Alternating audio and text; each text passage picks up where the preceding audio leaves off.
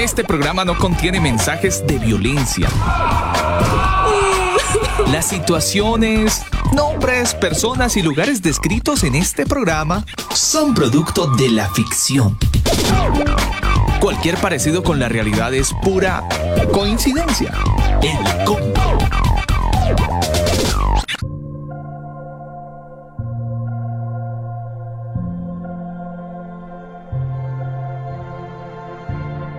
Thought that there was more, so I walked out the door.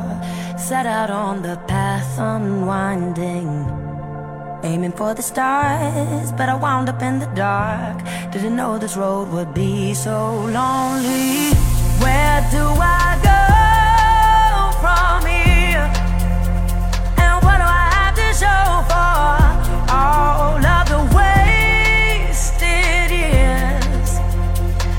Mis queridos amigos del combo, muy buenas noches. Un saludo muy especial para todos los que a esta hora del día se conectan a nuestra señal de radio. Iniciamos este, esta transmisión especial desde Santiago de Chile y para el mundo a través de elcombo.com. También saludamos a aquellos que están conectados a través de nuestro Facebook Live. Muchos amigos conectados, muchos converos. Así que para ustedes un cordial saludo. Gracias por hacer parte de este combo. Hoy es martes 20 y 23 de marzo. Ya son las 9 de la noche, un minuto. Preparándonos para este otoño que cada vez se viene mucho más fuerte, con muchos vientos. Pero aquí estamos nosotros felices y disfrutando de la música y sobre todo de la compañía que el Señor nos permite tener con cada uno de ustedes. Esta canción con la que iniciamos esta noche de combo la hace Pete Martin y Lauren Daigle. Así iniciamos el combo en esta noche. Set out on the path unwinding. Aiming for the stars, but I wound up in the dark. Didn't know this road would be so lonely. Where do I go from here? And what do I have to show for all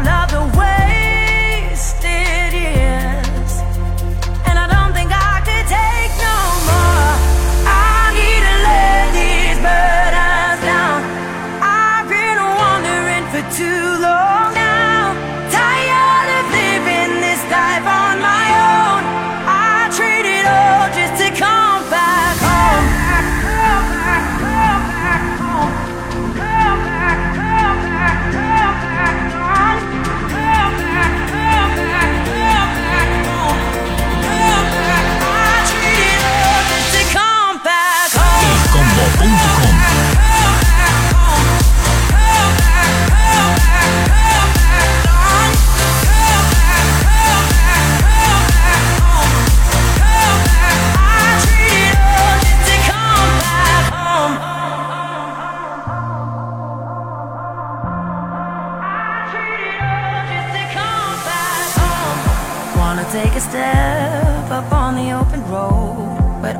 feel is fear and trembling.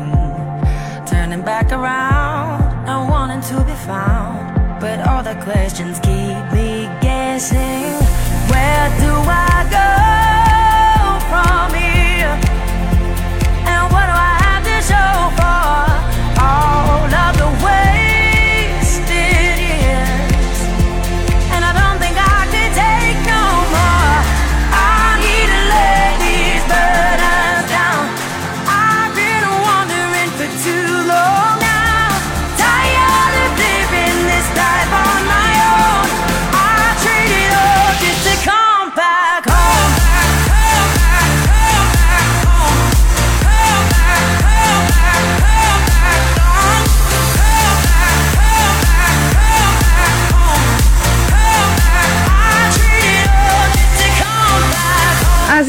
Esta canción, Come On Back Home.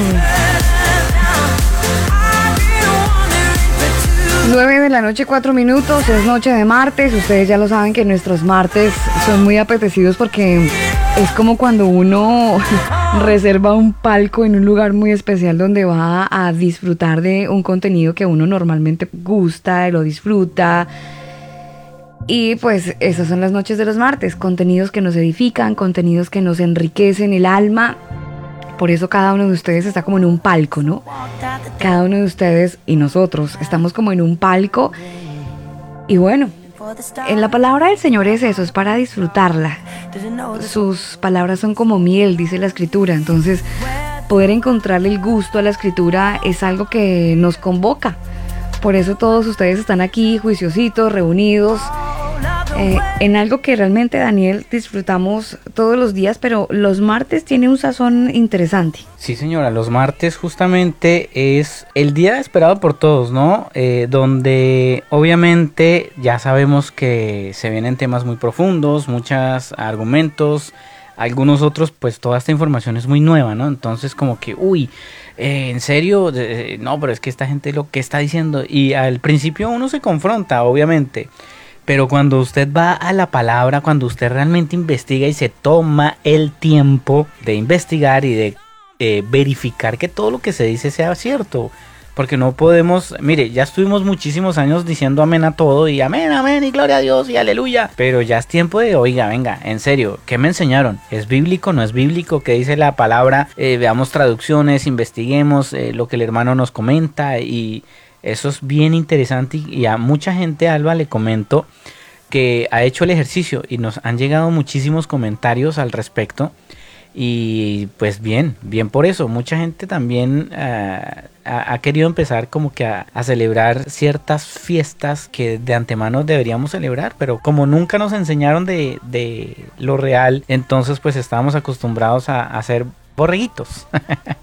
Amén a todos. Usted su palabra maravillosa, ¿no? Su palabra fantástica y apetecida, borregos. hay muchos que se identifican. Mire, mire Daniel, yo le voy a decir a usted aquí una cosa, aquí entre nos, ya que nadie.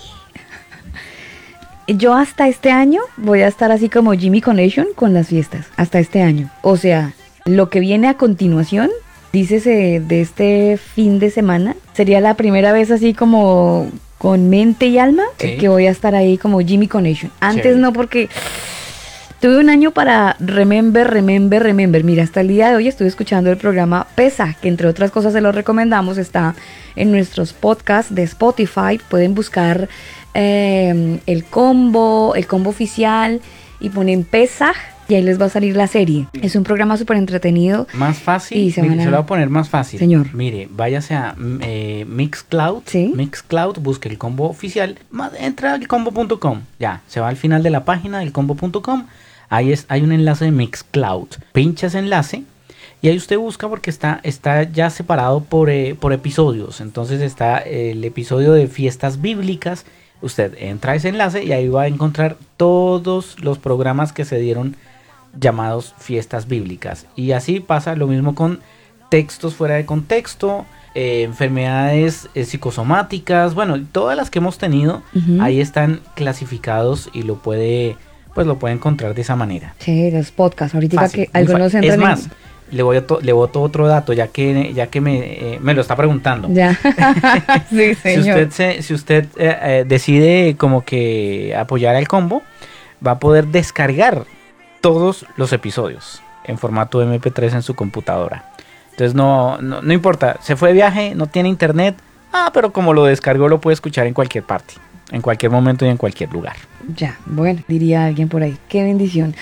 Em, quiero saludar a la gente que está conectada con nosotros a esta hora del día en Bogotá. Nos escuchan a esta hora, tienen las 7 de la noche, 9 minutos. En Santiago de Chile, desde donde generamos esta señal de radio, las 9 de la noche, 10 minutos. Pero nos escuchan en Ciudad de México, donde son las 6 de la tarde, 10 minutos.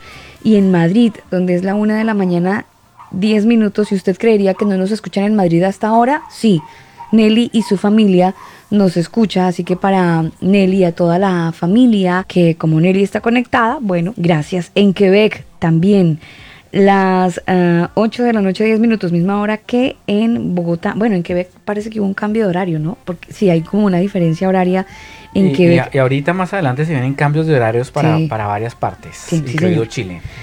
Oiga, ¿cómo le usted con la lectura de Lucas? Bien. ¿Se la estuvo leyendo estos días? Sí, por supuesto. ¿Encontró alguna cosita que le llamara la atención? Mm, lo que le decía, estábamos acostumbrados a decir amén a muchas cosas y ahí nos vamos a sorprender con, mucha información. Mm. Eh, bien, bien interesante. Sí, mire, quiero saludar a la gente que está en Nueva Jersey, en España, está Melissa también, para ella un saludo muy especial, es que ellos tienen la una de la mañana, así que hágame el favor, escuchar el combo a esta hora, eso es puro love, como dijo una amiga, puro amor. Bueno, vámonos al grano eh, y vámonos para México. Vámonos. Ay, Dios mío, bendito. Yo dije que le iba a anotar y le juro que el post-it lo boté. Jalisco, Guadalajara. No.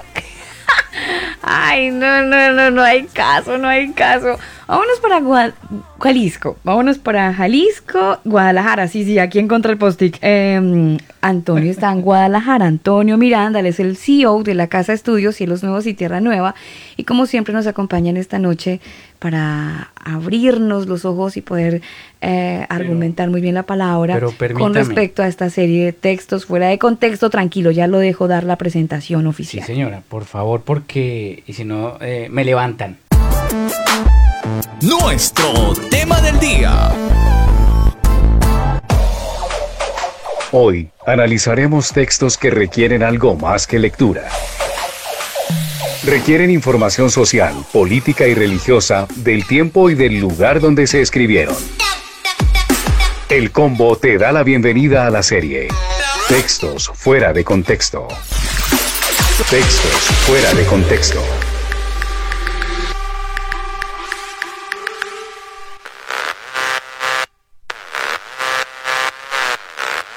Ahora sí nos vamos para Guadalajara, para el eh, departamento de Jalisco y está con nosotros Antonio Miranda. Antonio, hola, buenas noches. Si es departamento, lo dije bien. Ah, ¿Qué tal? Buenas, buenas tardes por acá, buenas noches por allá, madrugadas eh, en Europa, los que están por ahí.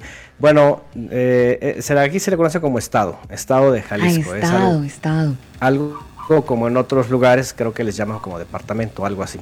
Pero aquí es estado. Ah, bien. Entonces, para, para, para todos los guadalajarajeños, ¿cuál es el gentilicio de los de Guadalajara? ¿Guadalajeños? Eh, ¿Gualapeños? Se les dicen tapatíos. Ay, sí, estuve cerca. tapatíos. O, o, para todos los mexicanos, ya, y quedamos bien con todos. Para todos los cuates. para todos los tapatíos. Pero, pues, en fin, cosas que uno tiene que aprender todos los martes con usted, Antonio. Mire, queremos agradecerle por su tiempo, eh, por, porque usted ha separado ya hace algunos martes con nosotros su, de sus cosas, de su, de su agenda para, pues, para acompañarnos en esta nueva serie que nos la inventamos aquí en una conversación justamente hablando de la anterior serie que era, ¿se acuerda cuál era la serie, ingeniero? Fiestas bíblicas. No, la anterior, esa fue la primera, hubo una em, segunda. Eh, personajes, de la Biblia. sí. en personajes de la Biblia en algún momento Antonio nos dijo algo muy importante y entonces dijimos, oh rayos, o sea que hay textos fuera de contexto y se nos alumbró y ahí nace textos fuera de contexto. Ha tenido una muy buena acogida de parte de nuestros amigos cristianos y no cristianos y pues nos reúne un texto que hoy de hecho eh, llegó como sugerencia, llegó como sugerencia a nuestro canal de Telegram de uno de nuestros amigos converos que nos dijo, oigan, este texto me parece que tiene algo ahí. Tiene algo ahí, entonces si, lo pueden dejar para, para, estudiar.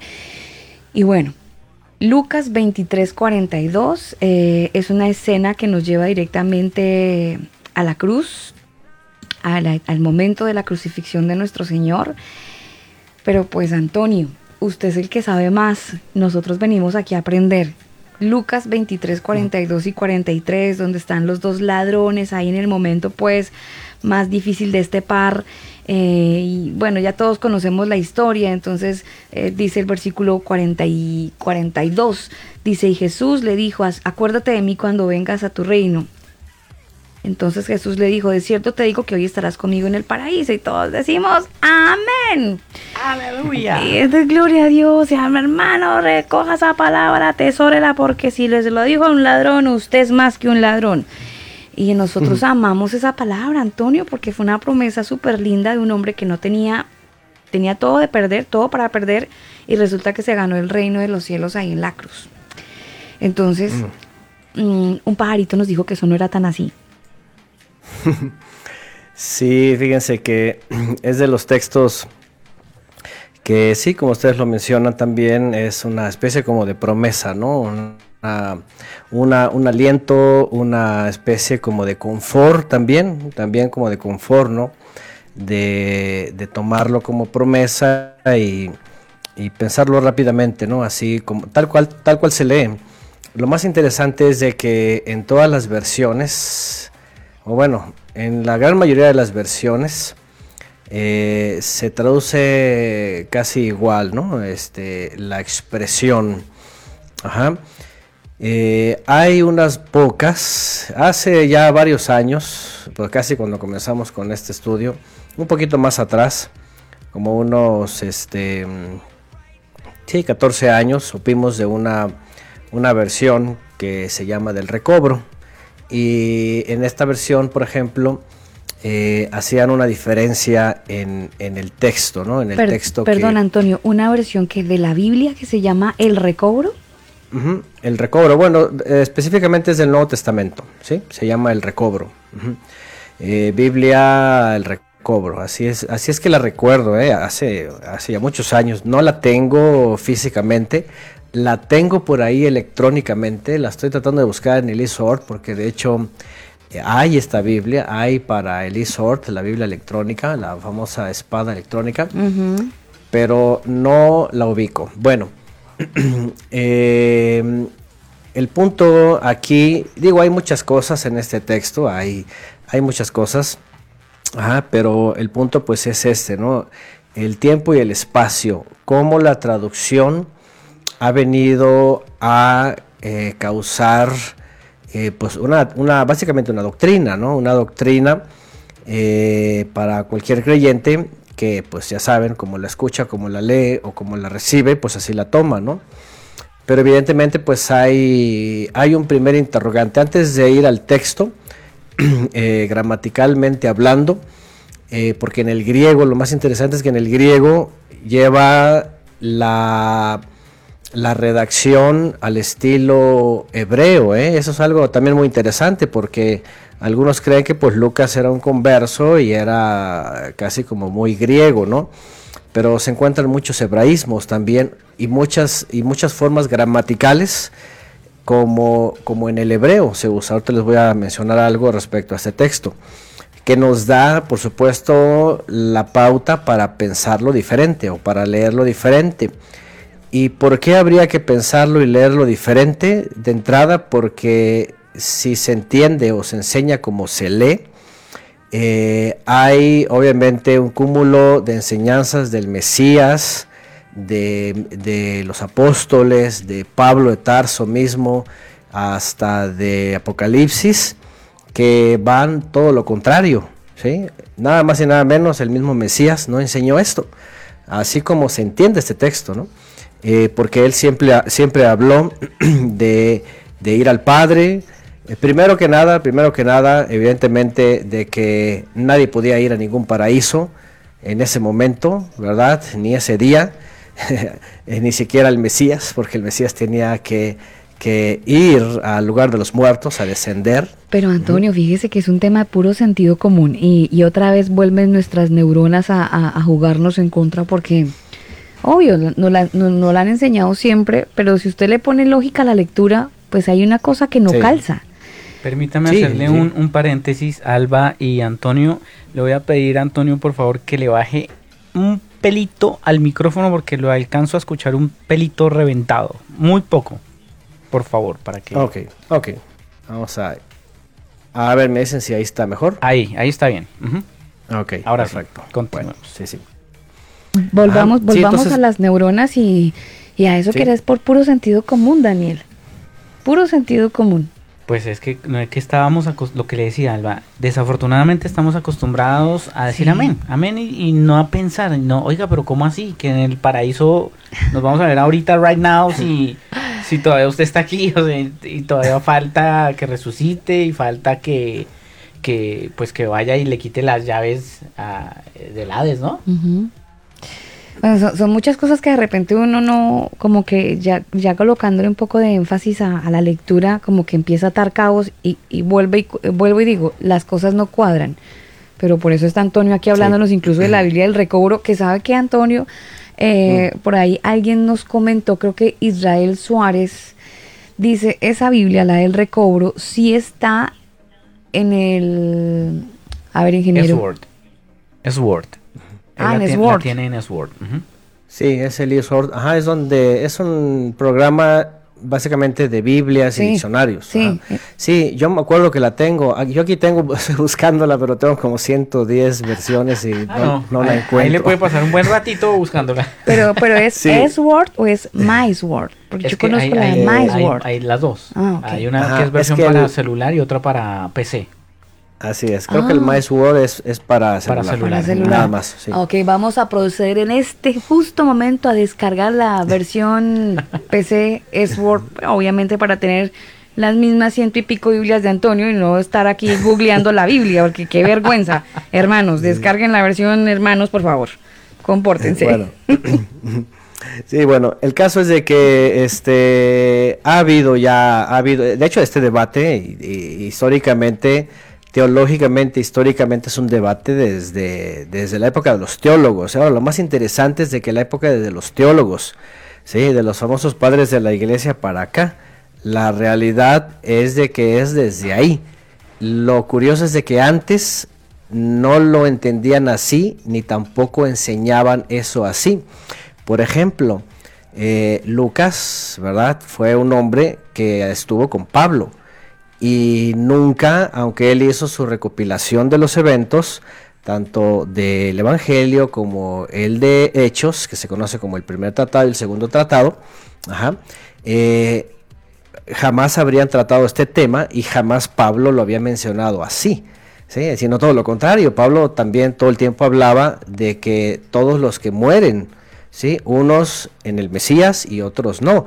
Los que mueren en el Mesías no, nunca dijo muerto y vámonos para el paraíso, siempre dijo duermen, duermen hasta el día de la resurrección. Entonces, bueno, esos son puntos eh, interesantes que al final vamos a ver este, eh, qué es lo que finalmente está escrito, porque la famosa, el, famoso hoy sí está en griego, pero vamos a entender cómo se debe de leer según también la gramática hebrea que ellos conocían. Entonces, bueno, eh, es muy interesante lo que se está desarrollando aquí porque, eh, primero que nada, obviamente aquí hay toda, todo un caso que ya conocemos, ¿verdad? El Mesías es colgado en el madero. De hecho, si ustedes leen con atención, dice que es colgado en el madero y dos malhechores a sus lados, ¿sí? Pareciera que es un etz, como se conoce en hebreo, un tronco de árbol. Si ustedes leen con atención, y es colgado uno justo a su lado izquierdo y otro a su lado derecho. O sea, o sea, tres en un solo tronco, tanto que están conversando. ¿sí? No es la típica imagen, ¿verdad? Este, No es una cruz para de- cada uno. Espera un momentico, Antonio, porque usted me y- está desdibujando el Golgota. Imagínense nada más, O porque sea- tradicionalmente están cruces así separadas como tres metros. ¿O no? Y tienen un diálogo, O tienen sea, un diálogo Aquí no hay distanciamiento social. para nada. bueno, si ustedes leen con atención, pareciera eso, porque ahora imagínense un diálogo entre ellos colgados con los pulmones oprimidos, Mm. este, sus brazos desgarrados y no van a estar hablando, oye, ¿a ti qué te pasó? Oye, tú, acuérdate, no, se, se tenía que estar gritando, Sí. pero no iban a gritar en esas condiciones, ¿no? Entonces, bueno, em- empiezan a imaginar entonces otra escena, ¿sí? En donde o sea, además o sea, los- hermanos, pongan la mente no en blanco, pero casi. Entonces, sí, borren todo el cassette Claro, y empiecen a borrar todo. redibujar, ¿no? Oh. Empiecen a redibujar. Remember Ahora, Golgota. Y quiten las sí. cruces y pongan como Pero un árbol. entonces me asalta una duda y quizás me esté desviando del tema, Antonio, pero eh, se supone que cada uno cargaba su tronco. O, ¿Y ahí qué, qué Bueno, llevaban? Dice que el Mesías le hicieron cargar el tronco. Ajá, no se dice de los otros dos. Mm. Lo interesante es de que no hay mucho detalle, pues solamente dice que le hicieron cargar un tronco. Eh, Y así Ay, perdón, perdón, en, en ay, el, perdón. en el griego. Ay, perdón, perdón. Dice tronco porque algunas versiones, como la reina embustera, según su versión, dice que es una cruz. Entonces, eliminamos la palabra cruz y originalmente era tronco. Lo que pasa es de que en el mismo griego la palabra este eh, Taurus está refiriendo, realmente en el griego original está, el koiné está refiriendo a una estaca o a, un, un, tronco de árbol, que es en realidad lo que en hebreo aparece desde Deuteronomio, cuando se habla de maldito es el, que, es el que es colgado en un madero, ahí la palabra es en hebreo es et, que básicamente es tronco de árbol o un palo, pues como si fuera una estaca que se clava en la tierra. Entonces, bueno, eh, siempre, y, esto es algo de siempre. ¿eh? Y no estaba eh, pulidito y pintadito y lindo y... no. Un, tronco ahí todo pulidito, todo fantástico. Sí, no, no, era un tronco que, que en el mejor de los casos, ¿eh? porque había, por ejemplo, a malhechores que así donde los encontraban y los sentenciaban, los colgaban en los árboles. De hecho, por ejemplo, en la época, ustedes recordarán la época de, de Elías, el profeta Elías, este, que mandaron toda una cruzada matando a profetas. Así donde los encontraban, los colgaban en troncos porque los hacían que se los comieran las aves rapaces. De hecho, hay, una, hay, expresiones en, todo en todos los profetas sobre cuerpos que, se, que, son comidos por las aves. Era, era, el fin del castigo bajo maldición, ¿no? Morir colgados en un árbol y además dejados sus cuerpos a las aves y que no tuvieran sepultura, una especie de, maldición este, completa, ¿no?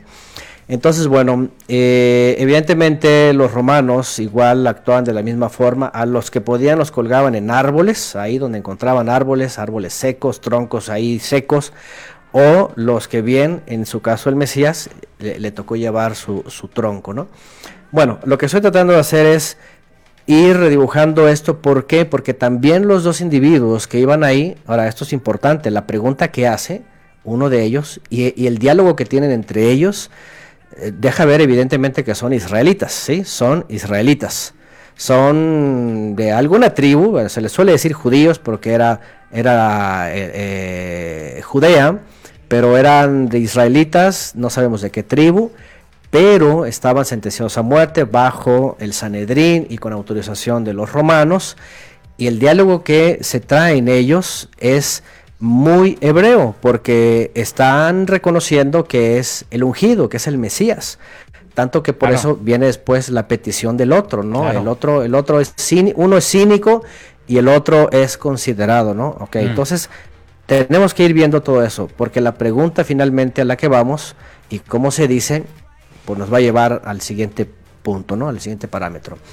Entonces, bueno, eh, todos lo están injuriando, de hecho, dice que, dice que lo reconocieron, ahora aquí viene esta otra parte, ¿no? Reconocieron que era eh, el rey de Israel, que era el enviado del Todopoderoso, el ungido, o sea, están reconociendo que es el profeta que el Eterno envió o el ungido que el Eterno envió y que está ahí, y entonces lo empiezan a injuriar sobre eso, ¿no?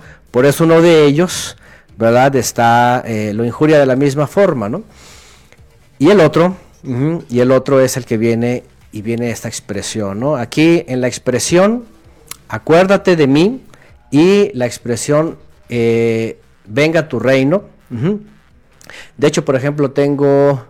Ah, Ajá, 42 eh, y 43, entonces viene la respuesta, de cierto te digo, eh, la, la, Reina Valera, ¿verdad? Dice, eh, y de hecho la gran mayoría, de cierto te digo hoy, de cierto te digo que hoy, la gran mayoría así, así traducen, de cierto te digo que hoy estarás conmigo en el paraíso, ¿no? Cosa que ahorita discutimos rápido en la entrada. Bueno, están aquí tomando cosas muy importantes sobre la esperanza de Israel, ¿sí? El Mesías, el reino y el paraíso, el Gan Eden, lo que se conoce en hebreo como Gan Eden. ¿sí? Aquí hay cosas muy, muy importantes que mencionar para todo creyente porque las discusiones del primer siglo eran tan acaloradas que, que evidentemente tanto que no podía ser ese mismo día, como que el paraíso, ¿qué pasó? Eso tenía que ser el día de la resurrección. Es decir, el día de las cosas todas nuevas, ¿no?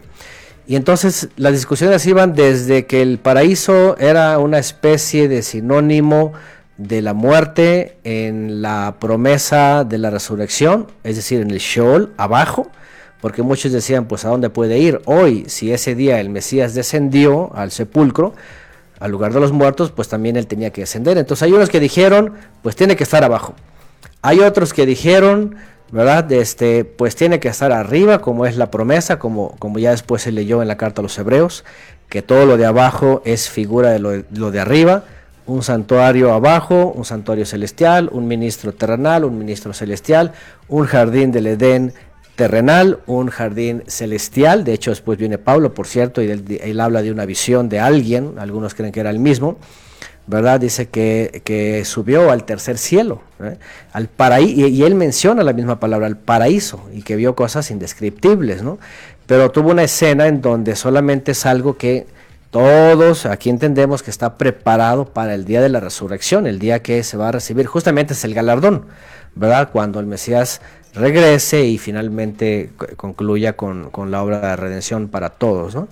Entonces la pregunta lleva implícito también un debate entre el mismo judaísmo, ¿sí? Porque se esperaba, ¿verdad? El paraíso, pero no sin antes se esperaba el reino, es decir, el, uno de los malhechores, este que le está diciendo, acuérdate de mí, ¿verdad? Le menciona tanto eh, que venga el Mesías, que se manifieste, porque obviamente lo ve colgado en el madero, sabe que va a morir, ahora, él está entendido, él, él no le dice, eh, ¿por qué estás colgado, verdad? O, ¿qué, pasó, eres el Mesías o no el Mesías. Él, él conoce de hecho la profecía, él conoce el Salmo 22, él conoce Isaías 53, él conoce los sufrimientos del Mesías, él seguramente está sabiendo que, tiene que morir y tiene que descender, Y, pero, y él se toma de eso y entonces él sabe que va a, a en algún momento establecerse el reino, pero solamente Él dice cuando vengas en tu reino. Y aquí entra otra pregunta que también obviamente aquí tenemos que tocar, ¿no? El reino. Eh, número uno, la persona le, dice cuando vengas en tu reino. Pero por otro lado, el Mesías ya ha enseñado que el reino de los cielos ya estaba ahí entre ellos. Entonces él dijo, ya vino el reino, aquí está, está entre ustedes. Es decir, y más cuando viene la presencia divina se establece la autoridad del Eterno, el famoso Pentecostés, la venida del Espíritu que le llaman. Eh, esa era una festividad de Shavuot. Viene la presencia divina y entonces se establece y viene un, orden, ¿verdad?, este, superior a todos los creyentes. Entonces aquí, cuando el Mesías le, le responde referente a venir y a su reino, entonces este, también entra otra faceta que tiene que estar conectada con el paraíso. Y aquí es donde vienen también otras posibilidades, ¿no? Después, por ejemplo, vinieron otros este, teólogos que empezaron a decir, bueno, ¿dónde está el paraíso? Primero, si está paraíso arriba, no podía irse a ese momento. Luego vinieron, por ejemplo, movimientos como los testigos de Jehová. Por ejemplo, ellos dicen, ah, bueno, el reino está hablando del reino acá abajo en la tierra, el lobo y el cordero, y la serpiente y el niño, y, y todo lo trajeron para acá, para la tierra como en el Edén, ¿verdad? Ellos, dicen, de hecho esta teología, por ejemplo, eh, ellos no hablan de, cielos nuevos y tierra nueva, ellos no hablan de una redención celestial, eternidad, ellos hablan de quedarse aquí, que porque aquí la tierra se va a reformar y entonces van a vivir aquí ellos pues toda la eternidad en un paraíso, ¿no? Este, ya saben, eh, todas sus imágenes, ¿no? Así con corbata y todos bien La atalaya, pero jugando. Que, se han extrañado por estos días los testigos de Jehová porque hay cuarentena, entonces nadie puede salir, ¿no? Por si alguien se está preguntando quiénes son los testigos de Jehová, los que dejaron de golpearle en la puerta, ellos. Eso, sí, sí, eso sí, los, los mormones también. ¿Mm? modos de hacerlo virtualmente. pues no, ahora les quedó, les quedó otras opciones, no sé, ¿verdad? Pero bueno, a lo que voy es empezaron cada uno a proponer, ¿verdad? Porque el punto tanto de venir, tanto el reino, tanto el paraíso, pues eran, eran focos de debate, ¿no? ¿Cómo va a ser esto, no? Bueno, si vamos evidentemente a las palabras, a la enseñanza del Mesías en general, ¿sí? Eh, para poder entender esto, ya que el texto sí incluye la palabra hoy, ¿sí? Por ejemplo, hay, hay estudiosos que dicen que este texto tiene una un conocimiento de gramática hebrea y aquí es donde también entra también otro otro otro otro debate de algunos no o, podríamos decir otras luces no eh, textos del Nuevo Testamento tienen tantos hebraísmos y tantas expresiones que se usan en hebreo que se cree que originalmente estaban escritos en hebreo, ¿sí? Que ya décadas después, para hacerlos accesibles a los de origen gentil, los pasaron al griego y por eso tienen, tenemos copias de copias del griego. Pero bueno, eso se queda por ahí. Eh, pero aquí se rescata porque dicen que examinando el texto griego, cuando van al estudio del texto griego, se dan cuenta que aunque la expresión incluye el hoy, y lo más interesante es de que no incluye comas, porque algunos, algunos creen que es realmente una coma la que cambia todas las cosas. Algunos dicen que debería de estar encomillado, en donde dice, entonces Yeshua le dijo, de cierto, de cierto te digo, hoy, coma, que estarás en el paraíso. Ya esta coma ya le cambia totalmente el sentido, ¿no? Le está diciendo ese día que va a estar en el paraíso, pero no ese día, sino obviamente en el día que habría que, ahora sí que inaugurar el paraíso, ¿no? Hablando de la promesa celestial. Pero, pero luego no se refiere a algo inmediato. Hoy estarás conmigo en el paraíso. no, no, porque ahí es donde va justamente los estudiosos que leen el, en el texto, en el, sobre todo en el coine, y, le, y le encuentran la faceta hebrea, en donde citan muchos ejemplos, más de 30, en, lo que se conoce como Antiguo Testamento, en el Tanaj. Eh, nosotros le conocemos como el Tanaj, que son Torah, Nevim y Ketuvim, o la Torah, los profetas y los escritos, en donde hay expresiones que son iguales. Y el hoy, por ejemplo, el hoy eh, este, se, se, puede leer de la, de la misma forma en, en, el, en, el, momento presente, ¿verdad? Este, de, cosas, de expresiones. Por, ejemplo, por citar un ejemplo, en Deuteronomio capítulo 4, voy a citar por ejemplo uno, vamos a Deuteronomio 4, Ajá, Deuteronomio capítulo 4, verso 26, ah, por ejemplo, cuando dice, yo pongo hoy por testigos al cielo y la tierra, ajá, eh, se lee, es porque se lee igual que el griego, ¿eh? en, el texto del Evangelio se lee igual que el griego en, palabras como mayúsculas, ¿sí? todas, todas iguales. Igual el hebreo, el hebreo no tiene minúsculas realmente, el, bíblico, y, no tiene ni comas, por cierto, ¿eh? no tiene ni comas. Fíjense algo interesante, les voy a decir algo. El hebreo no tiene minúsculas, no tiene comas ni puntos. El hebreo el hebreo y se cree que incluso antes estaba todo pegadito, sin espacios.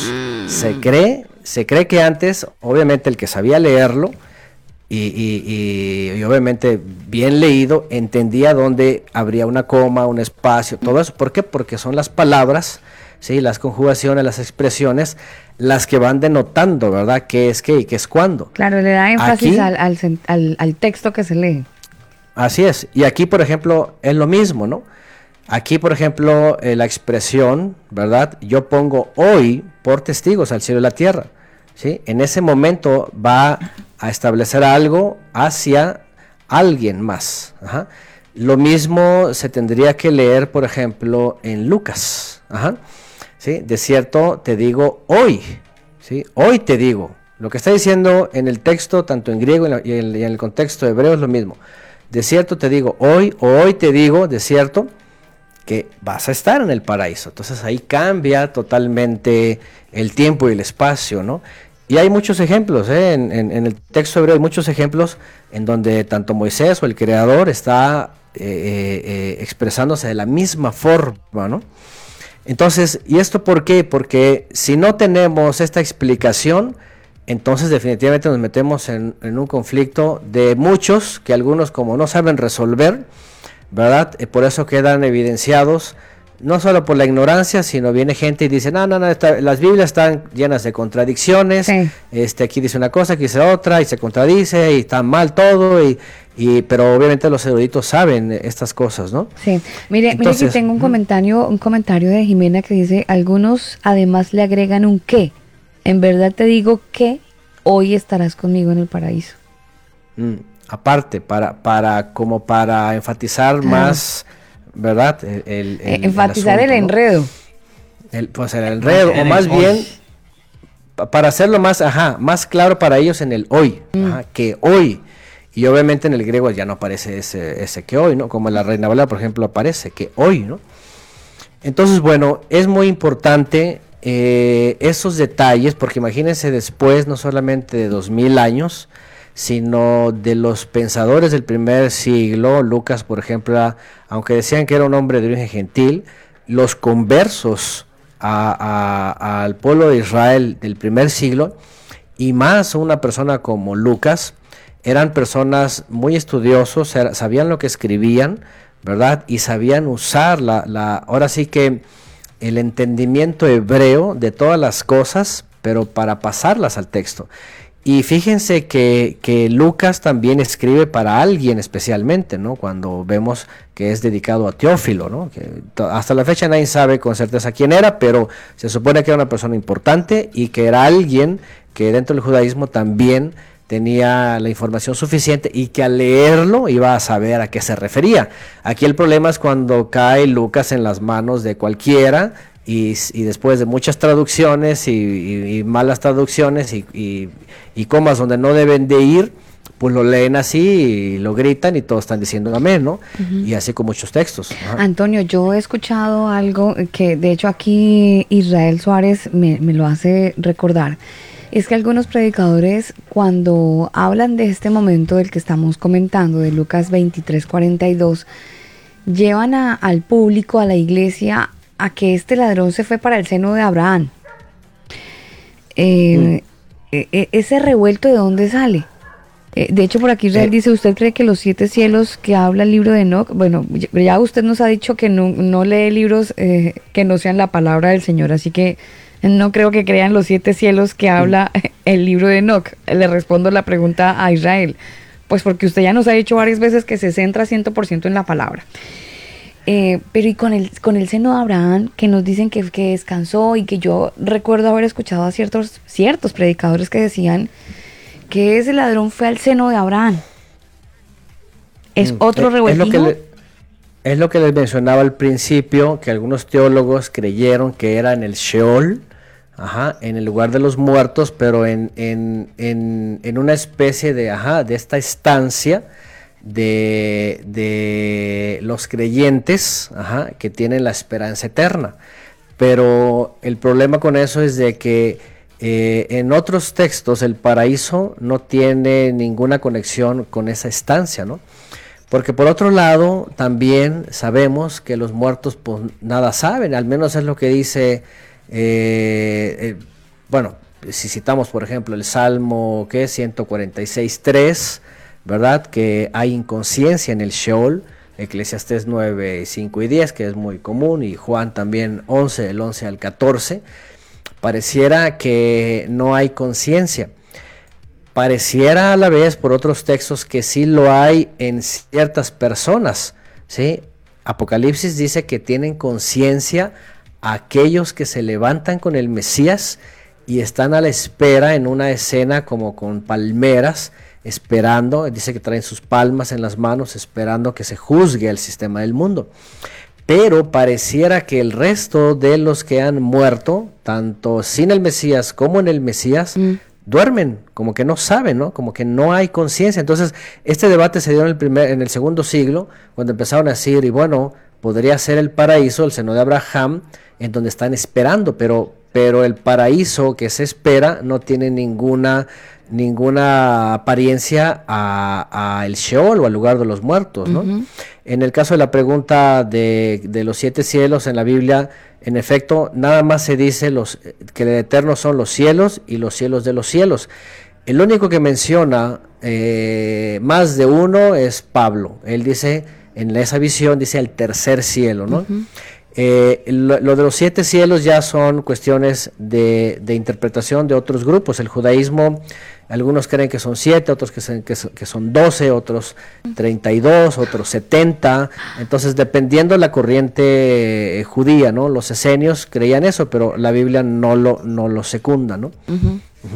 Interesante eso para la gente que de repente tiene muchos cielos. Bueno, aquí estamos aterrizando todos en la palabra del Señor. Y depende, depende de su secta, depende de su cielo. Una cosa así. Sí. la verdad es que no se puede definir, ¿no? Lo único que tenemos, por ejemplo, fiable es, es de Pablo. y, aparentemente ellos, ellos como creyentes, sí, sí, sí, sí, sí creían en un primero, segundo y tercero. Aparentemente, cuando él dice, eh, cuando habla de esta visión del tercer cielo, y pareciera que ese es el superior, donde ya está el lugar preparado para los creyentes el día de la redención final, ¿no? Porque se cree que el primero es este, nuestro estado de, de, tierra, universo, eh, dimensiones, esto, y el segundo pareciera que es donde operan los seres superiores, los ángeles, los el mundo espiritual. Terafim, sí, primer parte, y el tercero pareciera que es donde está el Creador, el Eterno, ¿verdad? Y los querubín y el Mesías a su diestra, ¿no? Pareciera que es esto, ¿no? Eso es lo que dice solamente la Escritura, ¿sí? Al menos eh, al pensar en lo que Pablo dice, aunque en la Torah solamente dice el cielo y los cielos de los cielos le pertenecen al Creador. Mm. De ahí en más no se dice qué número, ¿no? Es, está en controversia, ¿no? Entonces, bueno, y eso es importante, ya cuando hablamos, por ejemplo, del tercer cielo, cuando hablamos de esa visión que Pablo menciona, que tuvo una visión del paraíso, ¿verdad? Y que a nadie se le ha permitido ver y que, bueno, que es indescriptible, que, que es algo, pues, eh, fuera de este mundo, obviamente, y algo, eh, pues, sorprendente. Eh, se entiende, y, y, aquí es donde vamos a conectar varias cosas, ¿no? A ver, el reino. Cuando le pregunta, cuando vengas en tu reino, número uno, el Mesías dijo que el reino ya se había acercado. Ya tenía él tres años y medio diciendo el reino de los cielos se ha acercado. Aquí está, aquí está entre ustedes. El reino ya dijo, ya está. Obviamente su reino no es de este mundo. El que ha acercado no es como el de las naciones, no, no tenía que parecerse para nada, es diferente. Pero él dijo, ya está el reino. ¿sí? Los apóstoles predicaron en el reino, el reino, el reino, el reino del Mesías. Este, estamos todo el tiempo dijeron el reino. ¿sí? Obviamente, ¿qué es el reino? Cuando entendemos en esos conceptos, es que el Creador ha regresado otra vez su presencia, la ha puesto en los creyentes, primeramente ellos los israelitas, ha reconformado o reformado el liderazgo cuando, cuando cae sobre 120, eh, el, número 120 en Shavuot o en Pentecostés, entre comillas, era, una, era un mensaje a todo Israel eh, de sustitución del Sanedrín. El Sanedrín estaba formado por 120 eh, eh, israelitas y, ese mensaje era muy interesante porque lo que estaba diciendo el creador es hay sustitución de liderazgo y entonces a partir de ahí viene un, gobierno diferente para Israel a través del Mesías, a través de la promesa, de la presencia divina, con la escritura, etcétera. Entonces, bueno, número uno, el reino está operando, ¿sí? Como lo enseñó el Mesías. Número dos, por supuesto que tiene que regresar el Mesías, porque él lo dijo y como ya lo estudiamos también recientemente, ¿verdad? Tiene que aparecer de forma milagrosa, poderosa, va a enviar a sus mensajeros. Vean, vean que el Mesías nunca dice que va a descender a establecer un paraíso aquí en la tierra nuevo. Eh, aquello de que usan los testigos de Jehová, ¿verdad? Que el lobo y el cordero y el, el áspid y el niño y todo eso es una alegoría, que hay que estudiarla desde la alegoría, porque así son esas partes de los profetas, ¿no? que ya se cumplió. Pero ellos se agarran de ahí literalmente y creen que va a ser un paraíso aquí, ¿verdad? Que dicen ellos que sus ancianos, 144 mil, van a estar en, el cielo y luego los demás acá abajo en el paraíso, etcétera.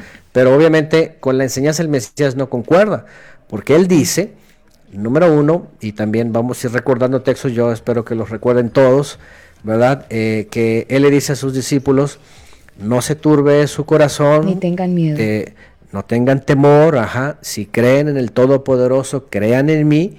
Y ahí es donde viene la gran promesa. En la casa de mi Padre, es decir, en los cielos, donde está el Todopoderoso, en el tercer cielo, podríamos decir, según Pablo, dice, eh, eh, hay muchas moradas. Voy a, hay muchas moradas, voy a preparar lugares, una forma simbólica de decir, hay lugar en donde van a habitar. Voy a preparar y lo que se refiere en todas las escrituras antiguas es de que iba a ser restaurado el paraíso, pero en la eternidad, para una vida eterna, plena, como fue planeado al principio. Al principio realmente fue planeado un paraíso para que ellos vivieran eternamente, pero por el pecado entró la muerte. Cuando viene el Mesías, ¿verdad? Trae la promesa de que venga la vida eterna. Entonces, Si nos basamos entonces a la promesa del Mesías, de entrada lo primero que dice es que Él va a prepararlo, Él está esperando hasta que el Padre diga y hasta que Él aparezca, envía a sus mensajeros que ya estudiamos, entonces venga la gran cosecha final, juzgue al mundo entero, pero obviamente los redimidos seremos trasladados a un paraíso pero, pero celestial. Es eso que Pablo habla en una visión de que dice que era indescriptible, ¿no? Imagínense, colores que no puedes describir, ¿verdad? Aromas que no puedes describir, yo que sé, cosas que no, que, no existen en este mundo, ¿no? Eh, algunos dirían, ah, eso es una utopía, ¿no? Pero bueno, las cosas celestiales y eternas eh, nadie las puede comprender. Entonces, si hablamos entonces de, número uno, del reino que el Mesías predicó en parte, lo ha acercado, pero no está aquí está allá. Entonces, lo acercó, vivimos en él, pero al final tenemos que estar trasladados allá. Cuando el hombre le pregunta, acuérdate de mí cuando vengas en tu reino, ¿sí? no hay que pensar en un reino terrenal, en un paraíso terrenal, en una cosa de nacionalismo, de religión, de sinagogas o de algo, sino el hombre conocía y sabía la profecía y sabía que el Mesías tenía que sufrir lo que también algunos judíos en el primer siglo, los ebionitas, por cierto, le llamaron el siervo sufriente. Ah. Ya después dijeron, ajá. No, no, tranquilo, termine la idea, ya le hago la pregunta. Ya después dijeron ellos que tendría que venir el Mesías reinante a establecer el reino acá, pero el problema era de que eh, esperaban pues un reino como, como David, ¿no? Entonces el hombre que le pregunta a este malhechor, ¿verdad? Él sabe, él sabe que se espera un reino celestial y que se va a manifestar el Mesías un momento dado para, para revelarlo, ¿no? Y por eso él le habla, en, todo caso, de, una venida asombrosa, majestuosa, para ser trasladados a ese reino. Antonio, em, esa palabra de el reino, entendiendo que nuestra audiencia es plurieclesial, eh, probablemente algunos de nuestros amigos converos la han escuchado en sus iglesias normalmente, en sus cultos en línea o cuando se podían reunir de su pastor escucharon, aquí vamos a traer el reino y se establece el reino. Y aunque ya sabemos que el tema del Evangelio y la prosperidad está next, está shut down, nada que ver, de todas maneras la palabra reino me, me cae a mí muy bien, porque si a mí me dicen vamos a establecer el reino de los cielos aquí, y, voy a entrar al reino del Señor y esa palabra, yo no sé si usted la retiene, pero hace, hace unos cinco años a la fecha o tal vez un poquito más, nos predicaban mucho acerca del reino y entonces yo hago parte del reino y que tome las llaves del reino. ¿Cuál es ese reino del que tanto nos hablaban? ¿Es posible que yo humanamente aquí en mi cuerpo, con estas dificultades que uno tiene, es posible que yo pueda de una manera espiritual entrar al reino del Señor y arrebatar las bendiciones para mí. Esto se lo pregunto entendiendo que nuestra audiencia muchos, muchas personas pues van a sus iglesias donde les hablan acerca del reino y usted lo menciona también en esta disertación. Sí, sí, sí. Sí, es, es, eh, es un debate también de, de 2000 años o más de 2000 años, ¿eh? porque porque el judaísmo tradicional, eh, y digo, digo, tradicional porque cuando se forma el judaísmo como tal, por allá por la época de los, de los hashmoneos, ustedes recordarán, después de los macabeos y viene toda esta incursión hashmonea, eh, ellos empiezan a hablar, ¿verdad?, de, un reino judío, ¿no? De hecho, hacen, hacen un reino eh, judío de aquella época bastante grande conquistan, reconquistan, etcétera. Y luego entre el movimiento salen varias sectas, eh, fariseos, saduceos. ¿no? Los saduceos decían este, que ya no había cosa que esperar, que solamente era administrar, ¿verdad? Del templo, las cosas santas, y después de la muerte nada. Los fariseos decían que tenía que venir el Mesías a reinar en la tierra. Y a venir a establecer el, reinado de David, según la esperanza que tenían. Obviamente también hay muchas cosas hay que decir. Eh, les voy diciendo más o menos del origen para que sepan por qué todavía no se sabe con exactitud el reino, porque muchas iglesias, por ejemplo, hablan justamente esto, ¿no? Que establece el reino de tu vida, que arrebata el reino, que no sé qué el reino. Pero por otro lado, dispensacionalistamente hablando, hablan de un reino futuro en la tierra, ¿sí? Un reino con templo, con el Mesías reinando en el trono y mil años y todo eso, ¿no? Pero por otro lado, pues hablan de un reino, pero, pero muy subjetivo y muy ambiguo, porque dicen que toman, arrebatan, viven en, pero vamos al concepto bíblico. Al concepto bíblico, en, hebreo se conoce como Malhut Shamaim, que siempre es traducido como el reino del Todopoderoso. Eh, Shamaim es de los cielos, por cierto, fíjense, eh, Malhut Hashamaim, el reino de los cielos es una, es una forma de decir el reino del Todopoderoso. ¿Y cómo es? Aquí la pregunta es, ¿cómo es? Si nosotros nos vamos al origen, al origen, al origen, viene el Creador, le da forma a esta tierra que estaba en un caos, ¿verdad? La pone bella, le pone eh, siete días, etcétera le, ordena, empiezan las leyes, ¿verdad? A circular, viene el Shabbat, viene todo eso, y, vienen mandamientos, pueden comer de aquí, este árbol no coman, así, así, así, punto. ¿Dónde está un rey abajo? ¿Dónde está un trono? No hay nada, No hay una sinagoga, no hay un templo, una iglesia, no hay nada. Simplemente están ellos, está el Creador, ¿sí? Y la pregunta es, ¿y cómo es eso? Pues eso es el reino. El reino es simplemente establecerse o, ponerse bajo el mandato del creador. Si el creador dijo, aquí están, el huerto es esto, el otro coman de esto, va a ser así, pónganle nombre, este es esto, no coman de aquello, punto. Eso es el reino. Es decir, cumplir su voluntad. O sea, eso, eso le iba a preguntar. O sea que eh, las personas que empiezan a obedecer la palabra, ¿podrían decir que están en el reino? Bíblicamente, de principio a fin, en absoluto eso es. ¿sí? Mm. Porque vamos, vamos a poner el siguiente ejemplo. Cuando ellos desobedecen, ¿sí? Y ya saben, viene la cadenita, no fui yo, fue la, mujer que tú me diste, fue la serpiente, etcétera. Mm. Eh, se salen del reino y caen, caen justamente en una anarquía, sin quererlo, ¿verdad? Y de pronto deciden gobernarse ellos y la presencia divina se va y ellos comienza el gobierno, ¿verdad? Caído, ¿no? Por, por decirlo, ¿no? ¿Qué es lo que pasa? Que hay de dos líneas. Ustedes van a ver en toda la Biblia dos líneas.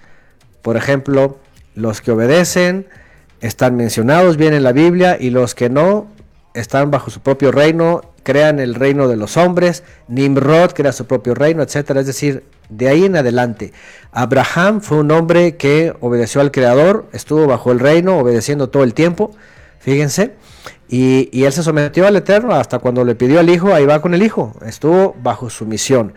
De ahí nos vamos en adelante y, vamos viendo lo mismo. El pueblo de Israel estaba bajo el reino del Creador cuando obedecía los mandamientos, cuando andaba conforme al Eterno, en santidad, en obediencia, etcétera. Todo el tiempo fue así. Es, más, la Torah es una especie de constitución para, el pueblo de Israel. De hecho, hay gente que con el Padre Nuestro también lo dice, ¿no? Hágase tu voluntad en el cielo como en la tierra. O sea, ¿cuál es la voluntad del Padre en el cielo? Que esa misma voluntad se haga en la tierra. Así es, lo que él ya ha revelado, que eso se cumpla abajo, ¿no? Entonces, y les voy a dar un texto clave que seguramente ya lo he mencionado aquí, o alguien lo ha escuchado más, o lo recuerdan claramente. El reino siempre estuvo imperando en el pueblo de Israel, aunque el pueblo de Israel a veces desobedecían, se salían, luego regresaban, mandaba al eterno profetas, etc.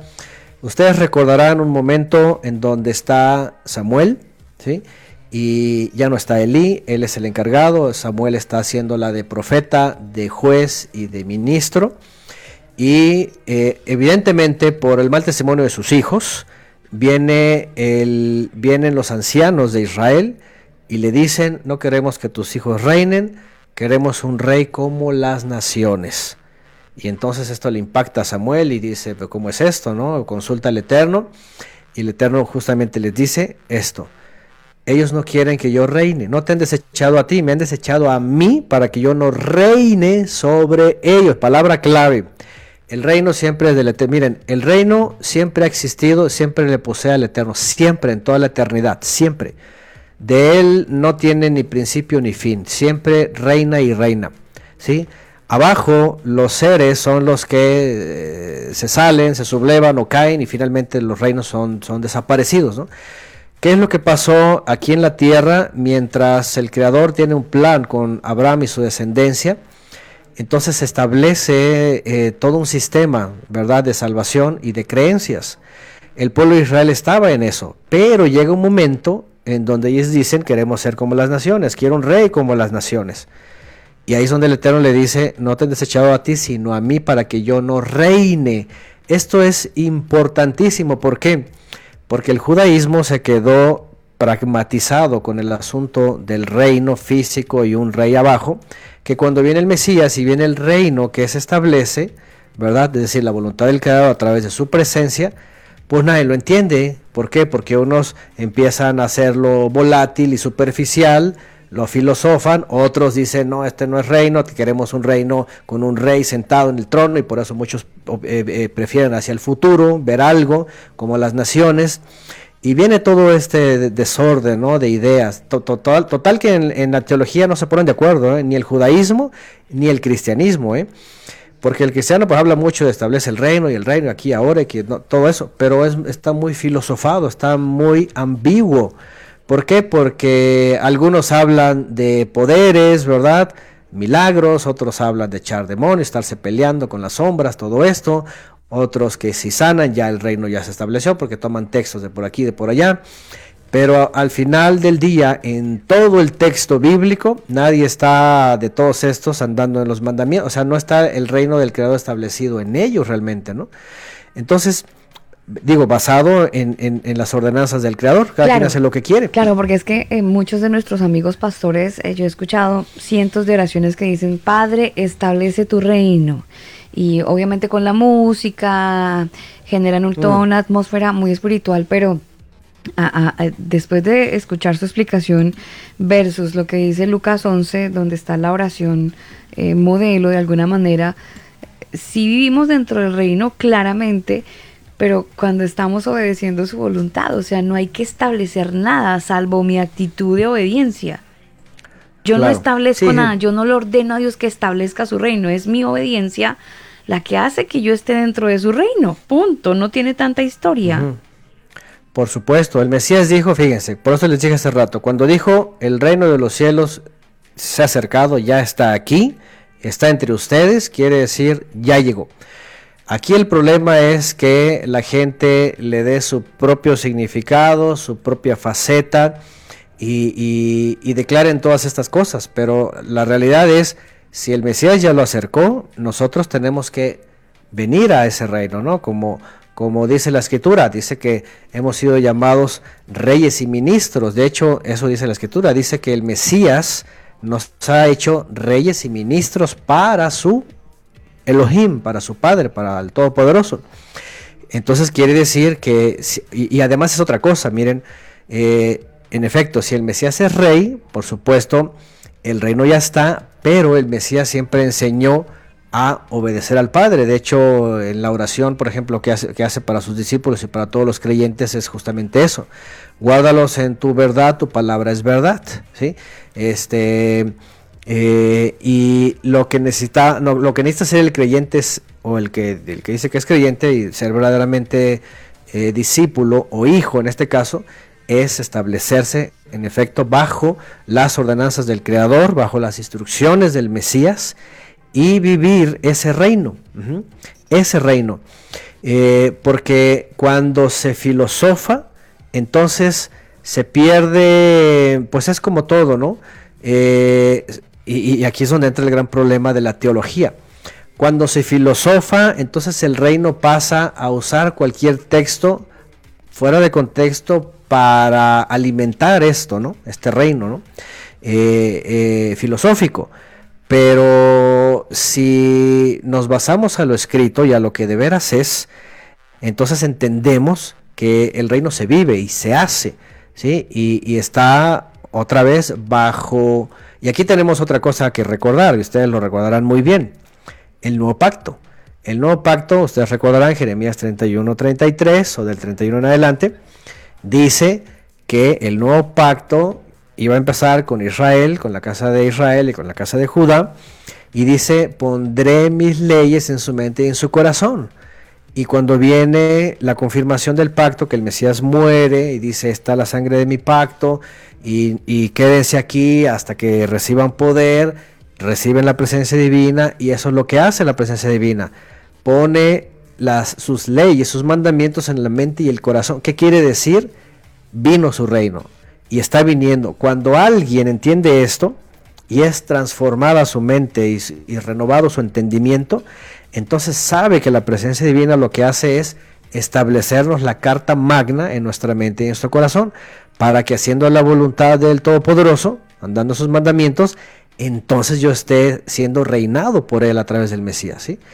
Pero si yo digo que es de otra forma y estoy declarando y estoy hablando de eh, motivaciones o de quién grita más fuerte o quién siente más bonito, eso es otra cosa, eso ya son, ya, ya está, eh, la, teosofía ya lo trastocó ahí, ¿no? Sí, claro, ya es, meramente el ambiente, pero gracias por la respuesta, Antonio. Muchas gracias, porque yo sé que muchos oyentes que, que nos escuchan de repente estaban un, tantito confundidos con, con, esa palabra del reino que sí que nos, nos la han martillado desde hace algunos años. Y ahora con esta claridad, pues obviamente ya cada uno a cada uno nos queda completamente claro el tema del, del reino, Antonio. Claro. Y bueno, entonces esto es importante porque otra vez, cuando vamos a las palabras de este hombre, acuérdate de mí cuando vengas en tu reino, entonces tenemos que poner eh, las cosas en orden. Fíjense, este hombre, siendo un israelita, siendo un hombre que seguramente en algún momento de esos tres años y medio, ¿verdad? Que él andaba haciendo fechorías y vagancias, eh, habría escuchado del Mesías. De hecho, si, si había alguien que, que, le retumbaba más en los oídos era ese tipo de gente, porque sabían que en algún momento el Creador pues, los, iba, los iba a juzgar ¿no? por sus fechorías. ¿no? Y, y tanto que entendemos que Él conoce, que sabe que es el Mesías, que sabe que tiene oportunidad en él, ¿verdad? Que está reconociendo que él sí está por, su, por sus pecados, pero que el Mesías es, es como un cordero, ¿verdad? Inocente, llevado al matadero.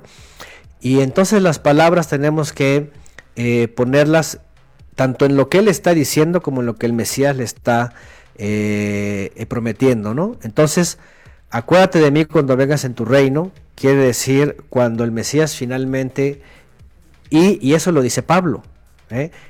Pablo lo dice en la carta a los Corintios, dice que es necesario que el Mesías esté reinando, mientras tanto pone a sus enemigos por estrado a sus pies. Dice, porque dice, cuando Él se manifieste, el último enemigo en destruir es la muerte.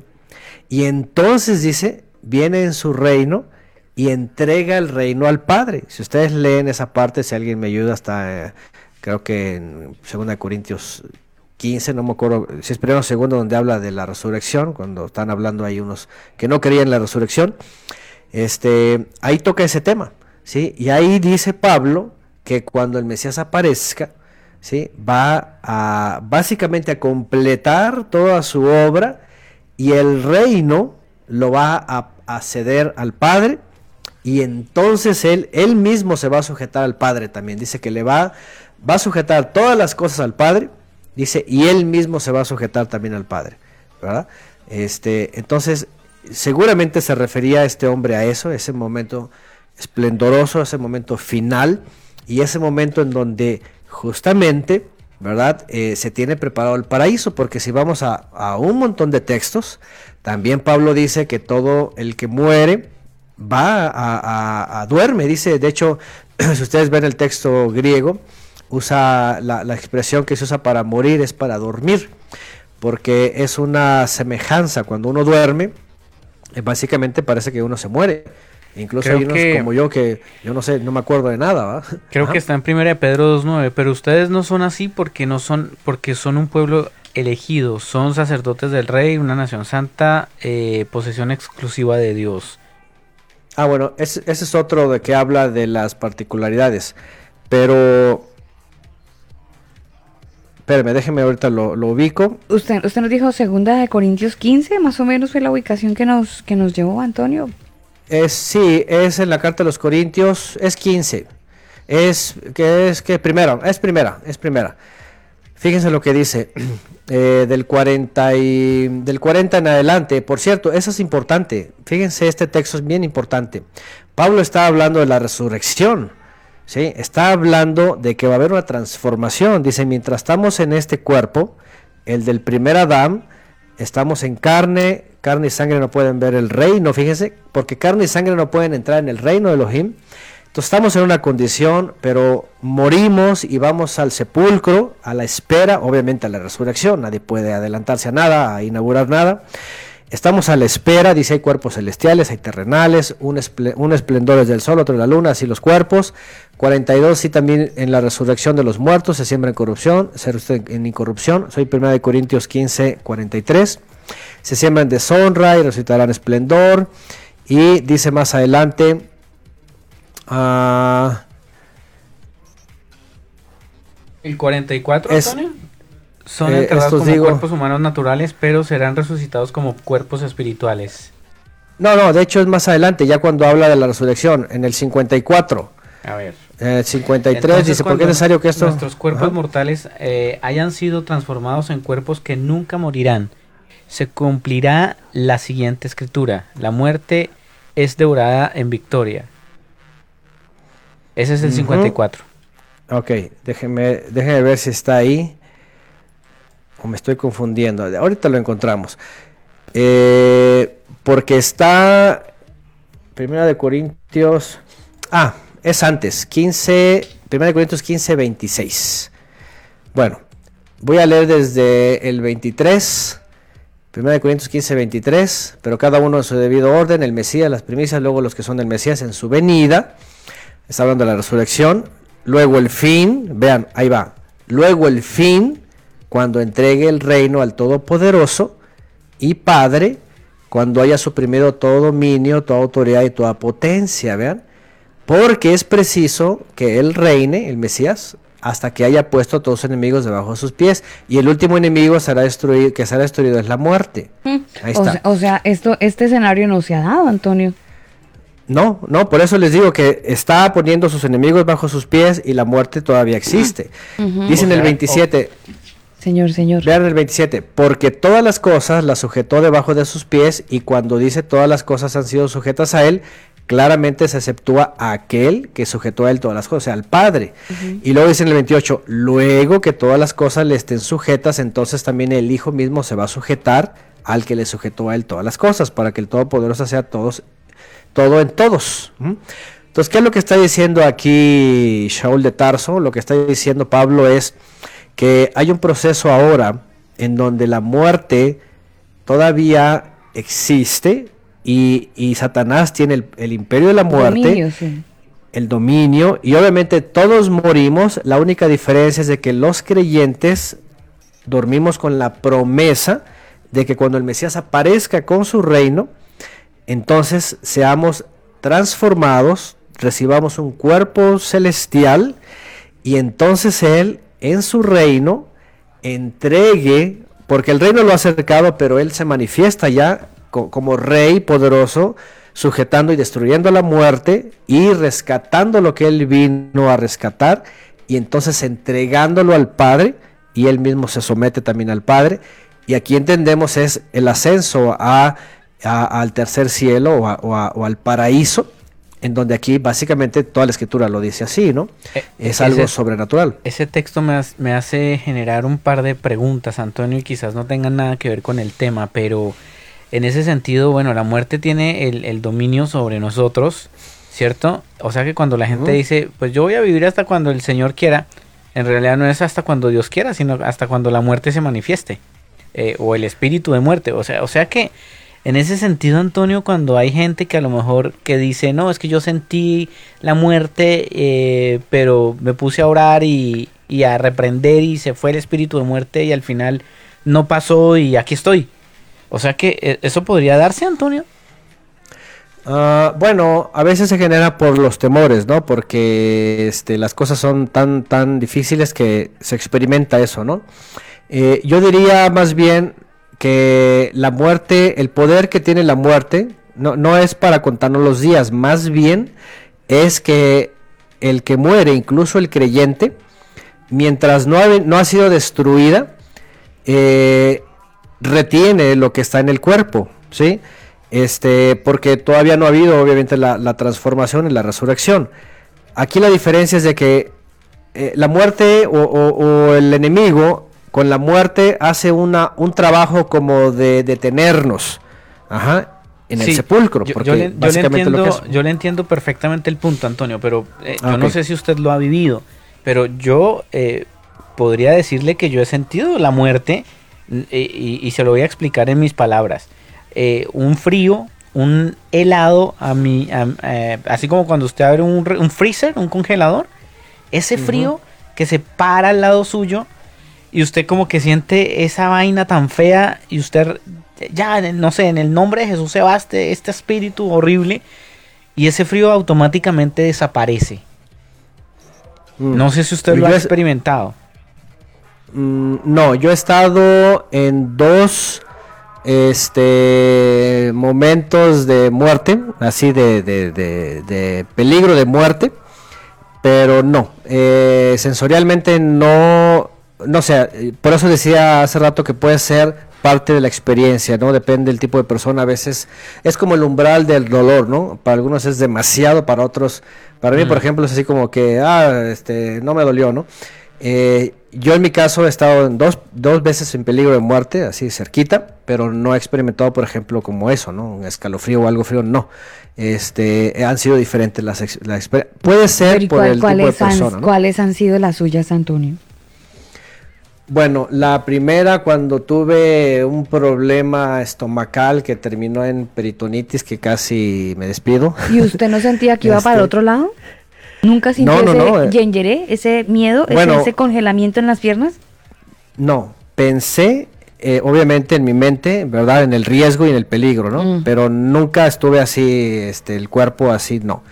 Y la otra ocasión, pues casi me ahogo, una caída que tuve en, en un río por andar por andar de activista ahí con los cristianos, este, este, casi me ahogo, ¿no? Y fue espanto, digo, fue un espanto, pero no fue así de, de, escalofrío, ¿no? Simplemente mi mente estaba eh, ahí. ¿Y nunca tuvo miedo de, ay, Dios mío, mi mujer, mis hijos? Bueno, eh, era soltero, todavía no tenía hijos, ni tenía esposa, pero sí en, en la mente... Dijo, Señor, recíbeme en tu reino, aquí voy. no, uno, no sé qué piensa rápido, ¿no? Pero este, a veces pasan cosas muy rápido, ¿no? Pero en una ocasión sí, obviamente yo solamente pensaba, si, si, si, si me llegó el tiempo, ¿verdad? De partir de este mundo, pues ahí estoy, ¿no? Entonces, este, pero bueno, no las experiencias así pues tan, tan experimentales, por decirlo, ¿no? Sí como algunas personas que a lo mejor sí, como a lo mejor el ingeniero, ¿no? Que es a lo mejor por a veces por la forma de ser de cada uno, ¿no? Somos como que tenemos por la percepción espiritual. ¿No será que esto percibimos un mundo hay más sensibilidad en unas personas que en otros? ¿Podría ser?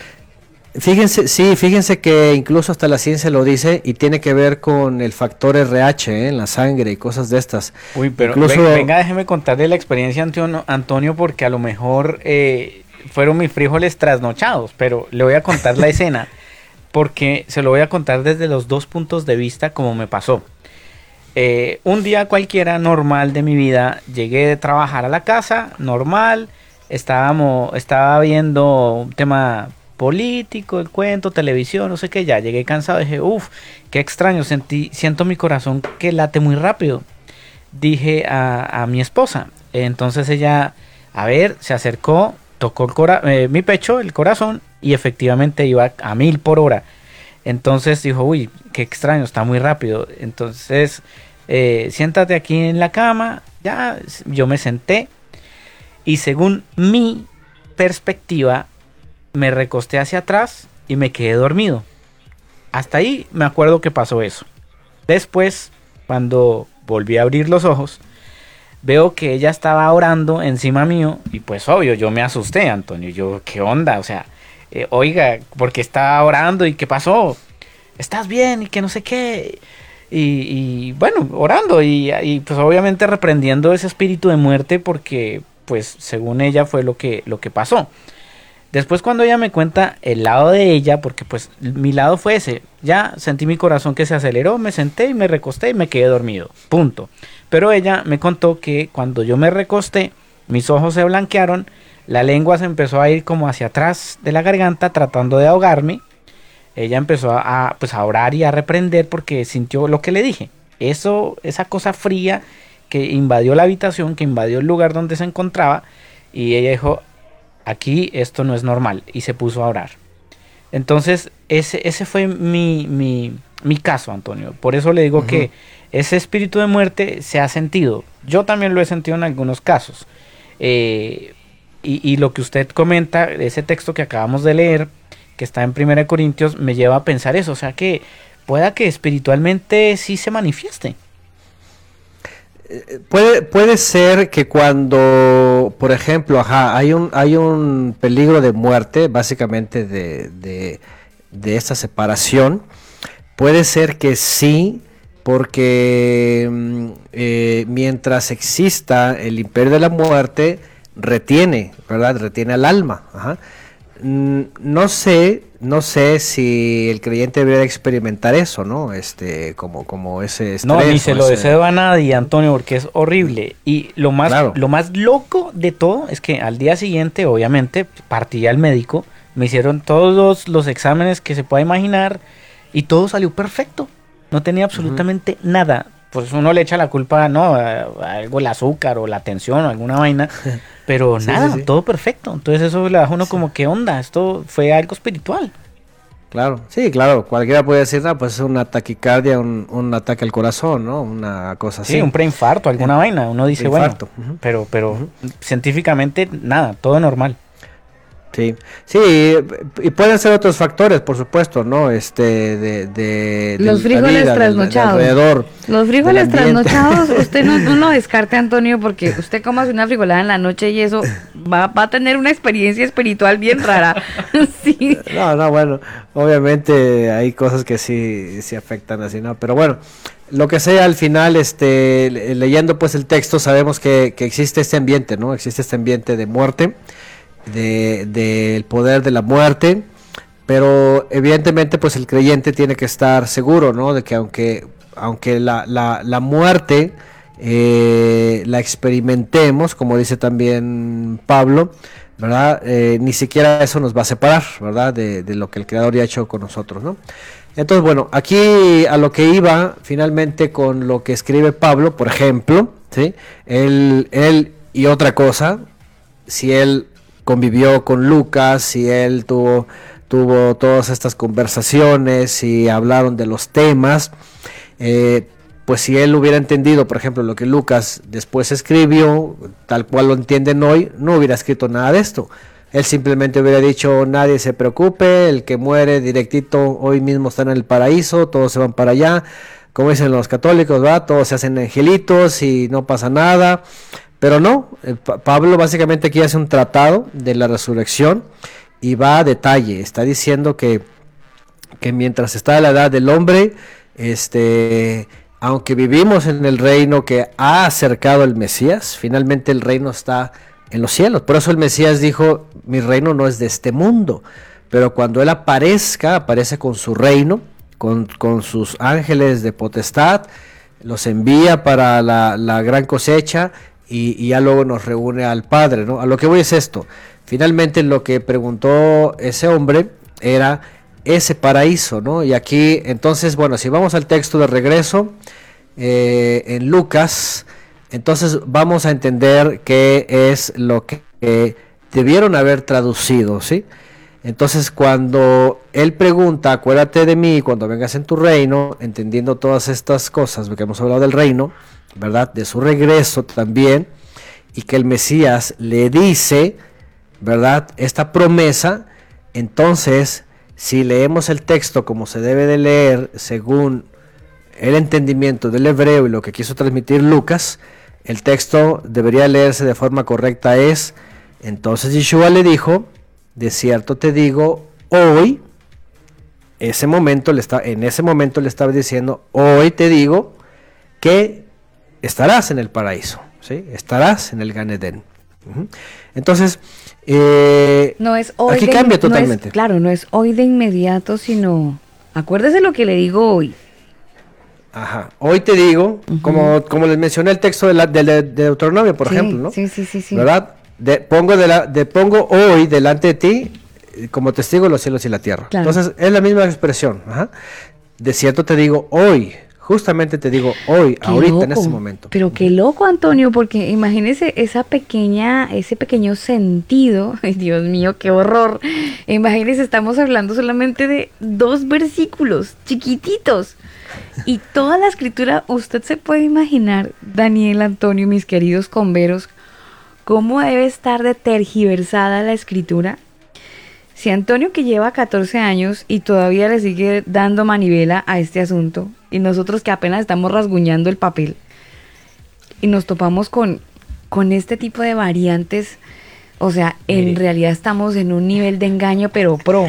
Mire, más que engaño, Alba, yo me atrevería a decir que la, la, Biblia nos está dando una bofetada con guante blanco porque no sé, o sea, hasta, mire el punto de la ignorancia de no meterle cacumen al asunto. O sea, leemos por leer, ah, sí, sí, sí, y ya.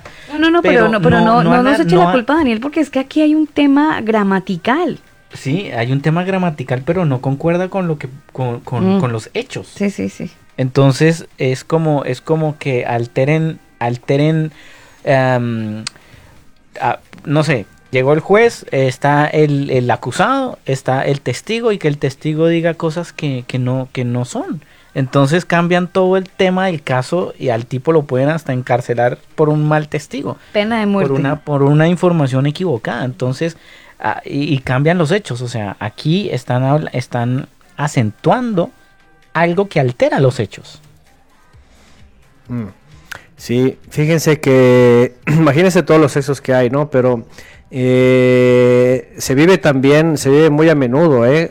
Hoy día todos lo han de saber cuando se mensajean, por ejemplo, cuando tienes comunicación vía mensaje y a veces que hasta el celular, que según es inteligente, ¿verdad? Te, te va a, componer la palabra, te pone otra cosa y luego si no le pusiste coma y luego a, mí me pasa muy seguido porque en los chats cuando lo estoy leyendo, pues trato de leer, a veces hasta a mí se me va si tiene interrogación o tiene admiración o si me faltó una coma, entonces eso es, es algo muy delicado, ¿no? Y sí es serio, más cuando vamos a la escritura definitivamente que esto se convirtió, pues ya saben, todo una, una doctrina y que pues y que pues como ya lo dijimos, no, no concuerda, al final no concuerda, no se podía él estrenar el paraíso en ese momento, el Mesías, y el Mesías iba a estar todavía 40 días en la tierra, ¿no? O sea, tres en la sepultura, más todo el tiempo antes de Shavuot, porque dice la escritura que estuvo con ellos 40 días todavía. Este faltaban una semana para, para Shavuot, entonces imagínense, y, muchas cosas de esas, ¿no? Igual Lázaro, por ejemplo, ¿no? Lázaro, por ejemplo, que fue un hombre que creyó, que tenía su seguridad en el Mesías, por cierto, por citar un ejemplo, ¿no? Y, y él muere, el Mesías no llega a tiempo, bueno, había ahí toda esa discusión, y nadie se le ocurrió decir, ah, pues ya se fue el paraíso, ¿no? O el Mesías dijo, ay, pues ya se fue el paraíso, pero déjalo, traigo de regreso para que se incorpore con ustedes, ¿no? No, él sabía, incluso lloró, él sabía que la muerte lo estaba reteniendo, la muerte ya lo había tomado, ¿sí? Obviamente el milagro fue traerlo de regreso, pero para enseñar, por cierto, lo de la resurrección. De hecho, cuando viene una de, de sus hermanas, dice, sí, yo sé que va a resucitar en la resurrección. Esperaban un día la resurrección, pero ahí viene la enseñanza de que Él es la resurrección y la vida, ¿no? Entonces lo hace regresar solamente para que vean que eh, hay testimonio de Él, que es la resurrección y la vida, ¿no? Pero nunca dice, ay, pues ya se fue al paraíso, ahora déjale, traigo de regreso, porque pues, este, imagínense, Lázaro hubiera dicho, oye, pues me hubieras dejado allá, ¿para qué me trajo Jesús? Sí, obvio. ¿Para qué me trae? ¿Qué onda, Señor, si estaba ya con Abraham? De hecho, hay una canción, Antonio, hay una canción eh, que se llama Lázaro y recrea esa escena está, mire, deme, un tantito, dirían en México, y se la voy a buscar, porque la canción recrea la escena y, y, lo pone a uno como oyente que Lázaro está en un combo, llegando al combo donde está Juan, David y, y otros patriarcas ahí charlando de cómo conocieron al Señor y de repente dice, pero ¿qué pasa aquí? el Señor me está hablando. Se la voy a buscar y se la voy a poner a Antonio, porque y uno se hace la idea, o sea, con la canción y súmele las predicaciones, pues hombre, uno se hace una idea completamente errada de algo que la palabra del Señor a uno no le dice, pero uno se pone a echar demasiados globos. Sí, sí, sí, no, y eso imagínense, ¿no? Este, sería muy, muy triste esa escena, ¿no? Y, y obviamente, pues no, y después vemos toda una serie de textos, y más de Pablo, que en efecto, cuando alguien muere, aunque sea un creyente, por supuesto, tiene que descender al Sheol, ¿verdad? Tiene que eh, abandonar eh, la Neshama, se le conoce en hebreo, ¿verdad? Como el ser, lo que somos. Este cuerpo, el cuerpo ya saben lo que pasa a la tierra y, y, tiene que esperar el día de la resurrección, el día que se va a juzgar, como ya lo estudiamos recientemente, en Mateo 25 dice que cuando Él aparezca, entonces dice que va a, llamar a todos y va a hacer la separación y entonces aquí viene, aquí viene finalmente eh, la designación para cada quien, ¿no? Entonces imagínense si algunos ya se fueron al paraíso, pues oigan, regresen porque va a haber el juicio, ¿no? Para que todos vean, porque pues, nadie puede adelantarse o nadie puede estrenar nada, ¿no? Hasta que todos estén juzgados, ¿no? Entonces, incluso Apocalipsis también, cuando habla del, del, juicio del fin, dice que hasta el mar entrega a sus muertos, el Sheol entrega a sus muertos. Esa sería la segunda muerte, Antonio, porque Apocalipsis también habla de la primera y la segunda muerte. Sí, de hecho es la segunda muerte, ajá, porque la que morimos es justamente esta, en la Tierra. La física. Morimos. Y, este. Y como por ahí alguien, ¿verdad? Lo, lo, lo enlazó, lo conectó. El que no creyó y el que no anduvo como él anduvo, sufrirá una segunda muerte, en efecto, ¿no? Este, el día de la condenación y Ahí habla del lago de fuego y todo esto.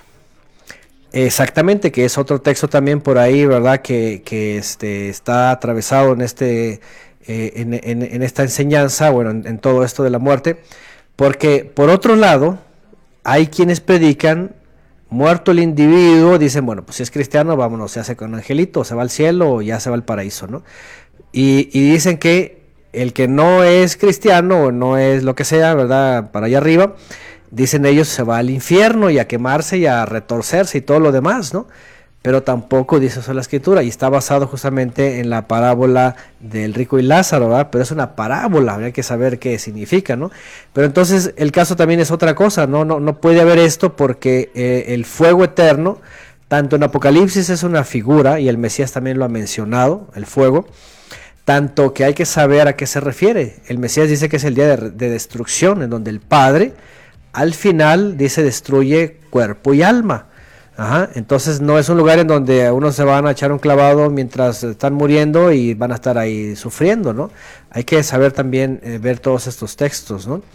Entonces, este, la realidad es de que la escritura dice, y como les decía, también Pablo lo dice una y otra vez, todos morimos, ¿sí? Pero la diferencia es unos en la esperanza del Mesías y otros básicamente están condenados eh, o, están van, a recibir condenación eterna ¿no? En, su momento. ¿no? Pero obviamente esto hasta que el Mesías se manifieste y él va a dar el galardón, porque por cierto, hay muchos que mueren y hasta pueden dormir con la cara de felicidad, ¿verdad? Diciendo yo hice en la iglesia mil cosas, pero como dice el Mesías, en aquel día muchos me dirán, Señor, Señor, y va a decir, pues no te conozco, apártate de mí, hacedor de maldad, y hablamos de ese texto, anomía. Entonces, todo es, todos estos textos obviamente eh, chocarían, chocarían en absoluto con este, este 43, ¿no? De Lucas 23, por supuesto. Antonio, le tengo la canción. Se la encontré. Mientras usted se hidrata y los oyentes ahí están también hidratándose. Es una canción que originalmente la escuchamos en la voz de Carmen, que de hecho muere, muere hace, hace un par de días. Pero esta versión se la tengo en español. La canción se llama así, Lázaro, ven fuera, ven fuera pero entonces recrea al, oyente y de ahí que uno se arma toda una, una doctrina por cuenta de esta canción, Antonio. Y le estoy hablando que esta canción es años 70. Entonces vaya sumando los años y váyase imaginando también que la culpa en parte de muchas doctrinas que hoy hay, así como medio raras, es porque en parte hay muchas canciones que refuerzan el error. Exacto. Entonces, mm. nos lo dicen en la iglesia, el pastor querido, y luego mi artista preferido también me refuerza. Entonces, la estupidez es colectiva, pero no porque uno quiera, Antonio, no porque uno quiera, sino porque las cosas convergen y entonces ahí todos quedamos en la inmunda. Mire, escuche este pedacito de esta canción que hace eh, Tony Aguirre y la canción se llama así, Lázaro ven fuera. Lo ubico a usted y a los oyentes porque no la vamos a poner toda. Lázaro llega al cielo y encuentra un combo hablando y ahí escribe, describe a qué combo se encuentra Lázaro. Allí él vio a Elías, Ruth, Samuel, también Moisés y muchos más. En aquel lugar, al darse vuelta vio al gran juez Gedeón. Le preguntó curioso, oye, ¿cuál es la ocasión? Él le respondió, noche especial. Vamos a testificar, toma asiento, porque el culto va a empezar. Mientras Marta y María anhelaban oír, Lázaro, oh Lázaro, hey Lázaro, fuera. Moisés alzó su vara y dijo, es noche de testimonio. ¿Cuántos son testigos de sus maravillas? Abraham se puso en pie diciendo, su poder es grande, él le dio un hijo a mi anciana esposa. Isaac alzó su mano y dijo, ¡Ey! Él proveyó para el sacrificio. Jacob emocionado dice, luché con él y me bendijo. En tanto Salomón, ajustando su manto, dice, Jehová Dios me hizo tan sabio que escribí tres mil proverbios. Elías dijo, me trajo aquí en un carro de fuego. Job exclamó, él me sanó cuando estaba casi muerto. Sansón dijo, con la quijada de un asno, un montón, dos montones. Con la quijada de un asno, maté a mil hombres. Sadra, Mesach y dicen, nos libró desde aquel horno ardiente. Jonás dijo, él me dio una segunda oportunidad. Daniel gritó, él me libró de hambrientos leones.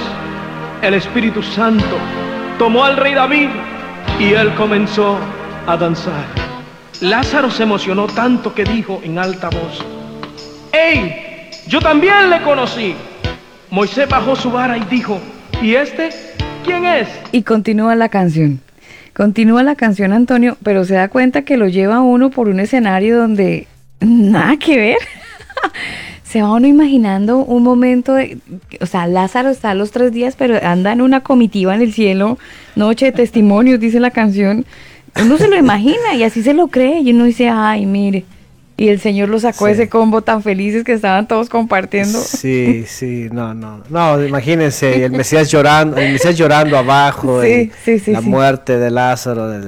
no, no, no. No, y además este, este artista este, pues tiene muchas fábulas realmente y, y montó aquí en México le montaron sus cantos y todo eso así con mímicas y cosas de esas, pero, todo puro fábula, ¿eh? Todo, o sea, es, es una pena este, ver cómo se, se diseminó toda esta doctrina así de, de cosas muy, muy de fábula, ¿no? imaginarias, muy hollywoodenses. Imaginario. Exactamente, sí, sí, básicamente pues ese era su, ese era su mercado, ¿no? Su ministerio, ay hermano Antonio, su ministerio, el ministerio del hermano Carmen, acuérdese, ministerio. bueno, así le llaman. en fin, entonces imagínense, ¿no? Imagínense la escena, ¿no? Y obviamente pues no nada que ver, ¿no? Este, eh, no podía estar el Mesías llorando, ¿verdad? Este, y, y, eso ahí dándose, ¿no?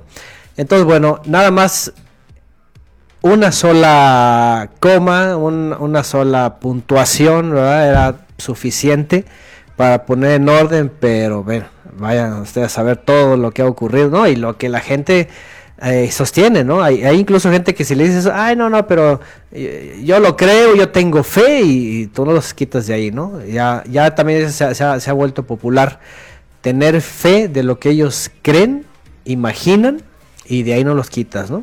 Y ese es otro grave error, ¿no? Sobre textos fuera de contexto, ¿no? Aquí yo creo que el creyente tiene que, lo que tiene que hacer es ser muy consciente eh, de, de, que en, en, efecto las Biblias que tienen en las manos, la, la, que crean que es la mejor o la que, etcétera, la cual sea, no es un texto así bajado del cielo, ¿verdad? Como un canon, ¿verdad? Este, del cual tiene que leer y, aprender tal cual, ¿sí? como lo he dicho antes, tenemos que saber que incluso los evangelios es recopilación de información y que los copistas y luego los traductores y luego los idiomas y luego las interpretaciones y luego los textos añadidos, ¿no? Como ya vimos, por ejemplo, ahora que estaban hablando de festividades y de Pesaj, cuando hablamos de Pesaj vimos, fuimos claramente, ¿verdad? Cómo hacían ellos una cena del recordatorio, incluían elementos, etcétera, y luego nada más porque se les ocurrió institución de la Santa Cena y luego nomás poner el pan y el vino y ya se acabó, y viene la Eucaristía y ya se inventaron otra cosa. ¿ah? Cuando en el texto pues es muy claro todos los israelitas lo que hacían y ahora lo que significa, ¿no? Entonces, no hombre, así hay cualquier cantidad de textos. Sí, de, hecho, eh, después de la convocatoria que hicimos el martes pasado, Antonio, nos han llegado algunos eh, comentarios de nuestros amigos oyentes con, con deseo de, plantear obviamente textos para, para poder desarrollar dentro, dentro del programa. Eh, no sé si estamos ok con, con Lucas 23, 42, Antonio, para darle paso a una preguntita que tengo a continuación. Sí, yo, yo creo que ya ha sido suficiente, digo, eh, saber cómo se debe de leer mm. y además, pues sí, todos los problemas que tendría este texto si se lee como se ha leído regularmente. Ya. Eh, eh, entendiendo que esta semana que entra es una semana importante para el desarrollo de las fiestas bíblicas, ¿todo parte el sábado o el 28, Antonio? El sábado, de, sábado 27 de marzo con Shabbat y continúa domingo 28? Ah, ok. Eh, el calendario bíblico está basado en en días solares, meses lunares y, festividades en parte agrícolas. O sea, es una combinación, ahora sí que es, un combo, ¿no? Entonces, este, los días están marcados por la semana. La semana, la semana es inamovible, ¿verdad? Siete días desde el principio y hasta el día de hoy se tiene el registro, ¿no? Ustedes saben que el séptimo es Shabbat. Ajá. En este caso, eh, Pesach tiene que ubicarse según la lumbrera menor, que es la luna, que es en el renuevo. Cuando nosotros eh, hacemos esto, nos, basamos a lo que siempre se hizo en épocas bíblicas, que era esperar a que la luna nueva se viera. La primera iluminación, eso determina el primer día del mes y en este caso el año. Entonces, para la pregunta específica, para ir al memorial de, de Pesach y el recordatorio, todo el del Éxodo, nos lleva para el atardecer del domingo 28. Mm. Sí. El, Shabbat del 27 es Shabbat semanal, normal. Normal, pero el 28 es el Power. Sí, el 28 sí, pues desde mediodía uno empieza a preparar los elementos, a tener sus matzot, porque, porque acuérdense que en este caso, ¿verdad? Si habláramos de tiempos bíblicos, el 14 de Aviv, el 14 del mes primero, sería justamente ese domingo. Es decir, entre las dos tardes, entre las dos tardes que es a las 3 pm, se estaría recordando lo que se conoce como la, muerte del Mesías, hablando del 14 de Aviv. Y se, se se entiende que eh, ya al atardecer se hacía el, memorial, ¿no? Aunque obviamente depende del lugar donde estaban los israelitas. Aquí hay mucha información, pero aquí el punto es, si nos vamos a, lo bíblico, es el domingo al atardecer. El atardecer. es es como un Shabbat pequeñito, ¿cierto? O el inicio de una semana de Shabbat, pero mire, yo no me quiero enredar con esto porque tenemos una serie de fiestas bíblicas y la idea no es rebobinar, porque el que quiera escuchar el tema de Pesach, eh, pues le da play a esta serie y escucha eh, esta disertación que es muy interesante, se las aconsejo, mire, hoy la estuve escuchando, no la he terminado, se las aconsejo que la puedan escuchar porque eh, por muchos años, eh, de repente sin querer, queriendo como el chavo, hemos caído en la ignorancia y hemos omitido algo muy, muy importante que es, que es Pesaj.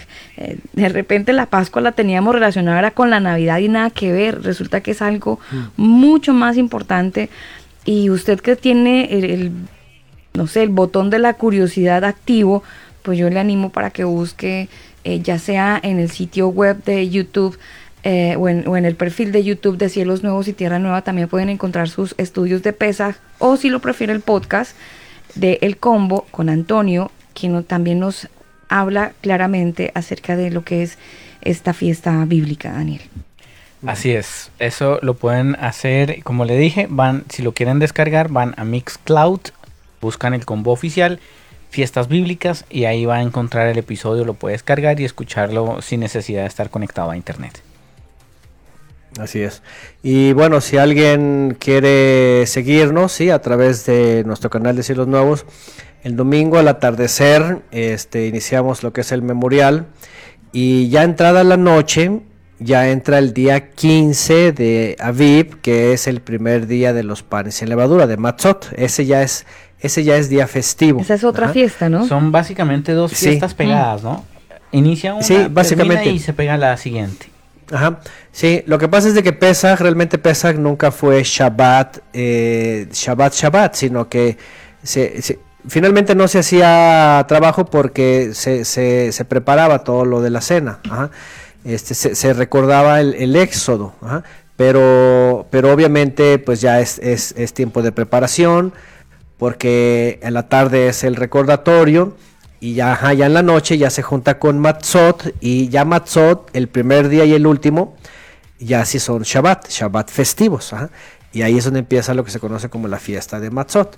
¿ah? Y se empieza pues con una cena festiva y, bueno, este, el recordatorio del Éxodo y es, es velada. De hecho, en la Biblia se habla de es noche para el eterno, ¿no? Es noche de, recordar. Un saludo para don Franco Chandía. ah, eh, ah, sí está esperando la, la velada. sí, sí. Así que este, sí, ya viene, y vienen todos estos días de Matzot, ¿no? Para los que estén interesados, pues bueno, ahí está, ahí está el podcast van a ver las diferencias, ¿no? Van a ver las diferencias porque en la religión tradicional nunca van a escuchar eso, van a escuchar eh, que, Semana Santa y Semana de Pascua, creo una cosa así, ¿no? Semana Santa y Semana de Pascua. Y nunca van a escuchar, obviamente, el memorial de Pesach, ni los días de Matzot, ni mm. Bikurim. Ah, entonces, bueno, Ahí, ahí Bueno, y algo interesante ya que en varios países ha iniciado nuevamente eh, la encerrona con la cuarentena, donde no pueden salir ni pueden reunirse. En Colombia la misma historia, pues la, la alcaldesa ha prohibido que las iglesias incluso celebren la Semana Santa. Bueno, mire que hasta el Padre será. Así que si usted quiere realmente hacerlo, no importa, no necesita ir a, la iglesia o congregarse o y tiene que eh, marchar, ¿no? Lo puede hacer en la comodidad de su casa. Y pues sí, les recomendamos que visiten en YouTube el canal de Cielos Nuevos y Tierra Nueva. Antonio, pregunta, pregunta curiosa del día. Ya entrando en la recta final del programa del día de hoy. Una persona que está escuchando eh, esto que estamos diciendo, que va a escuchar mañana el, el podcast o el programa que usted tiene en, en YouTube y dice, bueno, yo lo voy a celebrar el domingo. ¿Necesita los elementos? ¿Puede hacerlo? ¿O tiene que eh, estar, haber hecho ya Shabbat y estar completamente instruido en la Torah? Eh, hay, eh, en este caso, cuando va por primera vez, se ocupan dos requisitos. ¿sí? Este, número uno, número uno, lo que dice la escritura, porque Pesaj es la, fiesta de la libertad, es salir de es haber salido de Egipto, es servir al Eterno, es salir al desierto con él, o sea, Pesaj conlleva, y aquí va el primer, el primer propósito, el primer requisito es eh, ya estar libre totalmente de, de, los sistemas religiosos, de esclavitudes, de cosas que impiden servir al Creador, es decir, sus mandamientos, sus días, ¿verdad?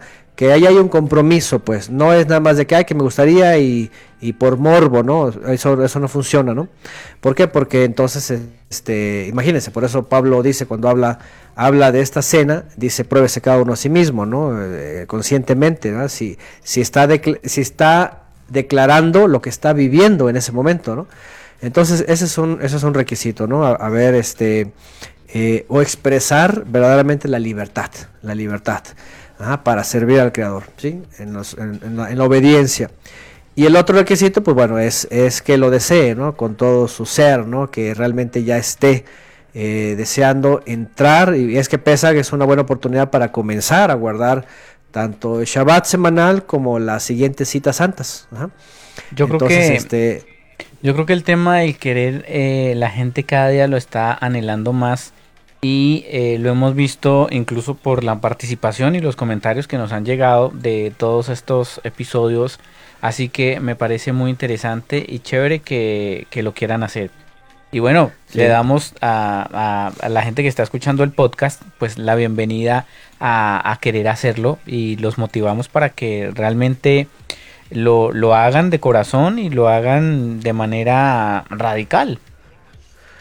Claro, claro, y, es muy importante eso que dijeron, este, realmente Pesach siempre fue en casa, siempre ha sido en las casas, desde que salieron, y todo en toda la historia es en la casa, no se ocupa templos, ni ministros, ni nada, simplemente la escritura trae la memoria y, el aprendizaje. Ustedes saben que traemos a memoria el evento, ¿sí? Hablamos obviamente de nuestra experiencia de ser libres, como dijo el Mesías, y hablamos de las sombras proféticas del Mesías, por supuesto, todo lo que lo que implica el cordero, su muerte, la liberación, etcétera, ¿no? Entonces eh, van a van a experimentar otra vez un cambio de formato, ¿no? Hay que darle reset y, van a ver una forma diferente. Se habla de lo mismo en el sentido del cordero, su muerte y obviamente nosotros tenemos además cantos especiales para el momento y, y evidentemente se trae a memoria la muerte del Mesías, su sufrimiento, todo pero se le tiene que dar su importancia a nuestra vida, ¿no? la aplicación en nuestra vida. ¿no? Entonces, bueno, los que quieran eh, participar y estén decididos a comenzar, por supuesto, pueden conseguir los elementos, pueden tenerlos en su mesa y, hacer el memorial con nosotros, claro que sí. Ya, súper. Eh, esto del reinicio que nos proponen desde Davos, mire que a nosotros también nos entra y nos entra como anillo al dedo, Antonio. Reinicio. También nos entra perfecto. Estamos en eso. Claro, yo creo que hay que aprovechar, ¿no? Y recuperar, básicamente reiniciar para recuperar lo que pues de un momento a otro nos quitaron, ¿no? Y eso es lo que estamos haciendo, ¿no? Sí, total. Pues Antonio, muchas gracias por estar con nosotros. Eh, ha sido cortico pero sustancioso el poder estar con usted en esta bonita noche de martes y poder sacarle el, jugo, el sabor a este texto de Lucas 23:42. Así que muchísimas gracias. nosotros nos programamos para esta próximo martes si el Señor quiere y desarrollaremos otro tema. Sabe que me han preguntado mucho, pero yo no sé si decirle o no contarle. me han preguntado mucho que hablemos de la Trinidad. Yo no sé por qué se quieren meter por ese lado. Porque pregúntele de la Trinidad. Y por ahí también me hablaban, me decían, oiga, pregúntele de Yeshua, de Jesús, y que le cambiaron la J, y que los griegos, y que el abecedario. Que, si Yeshua es Dios. Que si Yeshua es Dios, pero, pero que la palabra Jesús tiene su, su conflicto. Bueno, ahí estamos, Antonio. Ahí el tema de la Trinidad me da vueltas, pero para mí es un tema supremamente espinoso, déjeme decirle. Pero ahí me da vueltas. Está ahí. Cuando gusten, ¿eh? ese es un es de los yo creo que es de las doctrinas más este desafiantes eh, para algunos, ¿eh? Entonces, este cuando gusten, tómenla con el tiempo que sea necesario porque porque a lo mejor sí sí se ocupa preparación previa. empezando que la, la, la previa tiene que ser la mental, ¿no? Eso es eso es una cosa complicada para un reinicio para, para poder escuchar ese programa. Bueno, Antonio, gracias desde Guadalajara, eh, los tapatíos. Ah, muchas gracias por estar con nosotros y si el Señor lo permite, estaremos muy pendientes de todo lo que ocurra el próximo domingo para la celebración de Pesaj y por supuesto todo lo que se viene. Así que gracias por su tiempo, a toda la familia de Cielos Nuevos y Tierra Nueva, también gracias. Y bueno, Daniel, nos vamos. Sí, señora, nos vamos y recuerden visitar cielos nuevos y tierranueva.org. Así que muchas gracias a todos por habernos acompañado el día de hoy. Un abrazo, Antonio, y muchas bendiciones. Gracias, gracias. Bendiciones también para ustedes. Hasta la próxima, si el Eterno nos permite.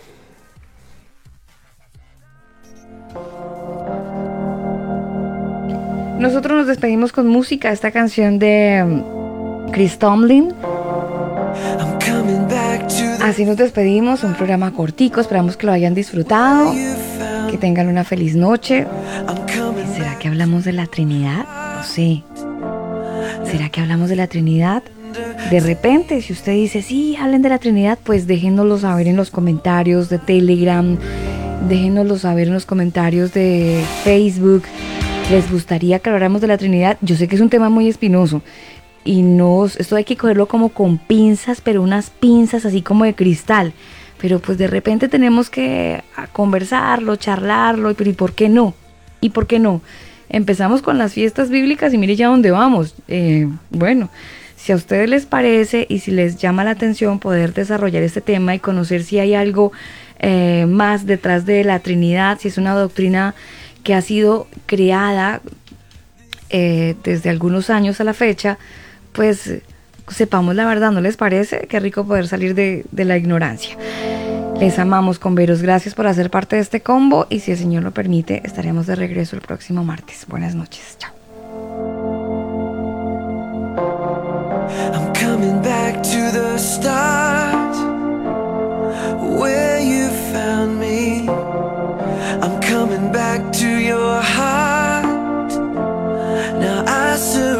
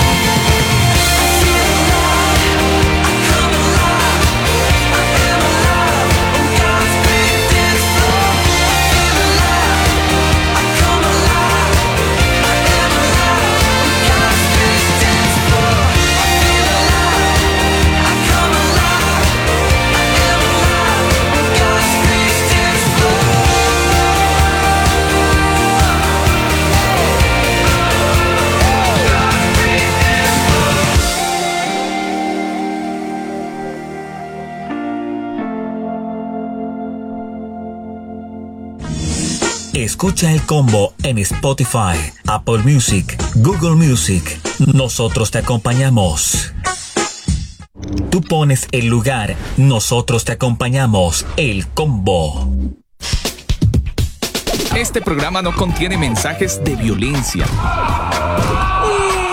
Las situaciones, nombres, personas y lugares descritos en este programa son producto de la ficción. Cualquier parecido con la realidad es pura coincidencia. El combo.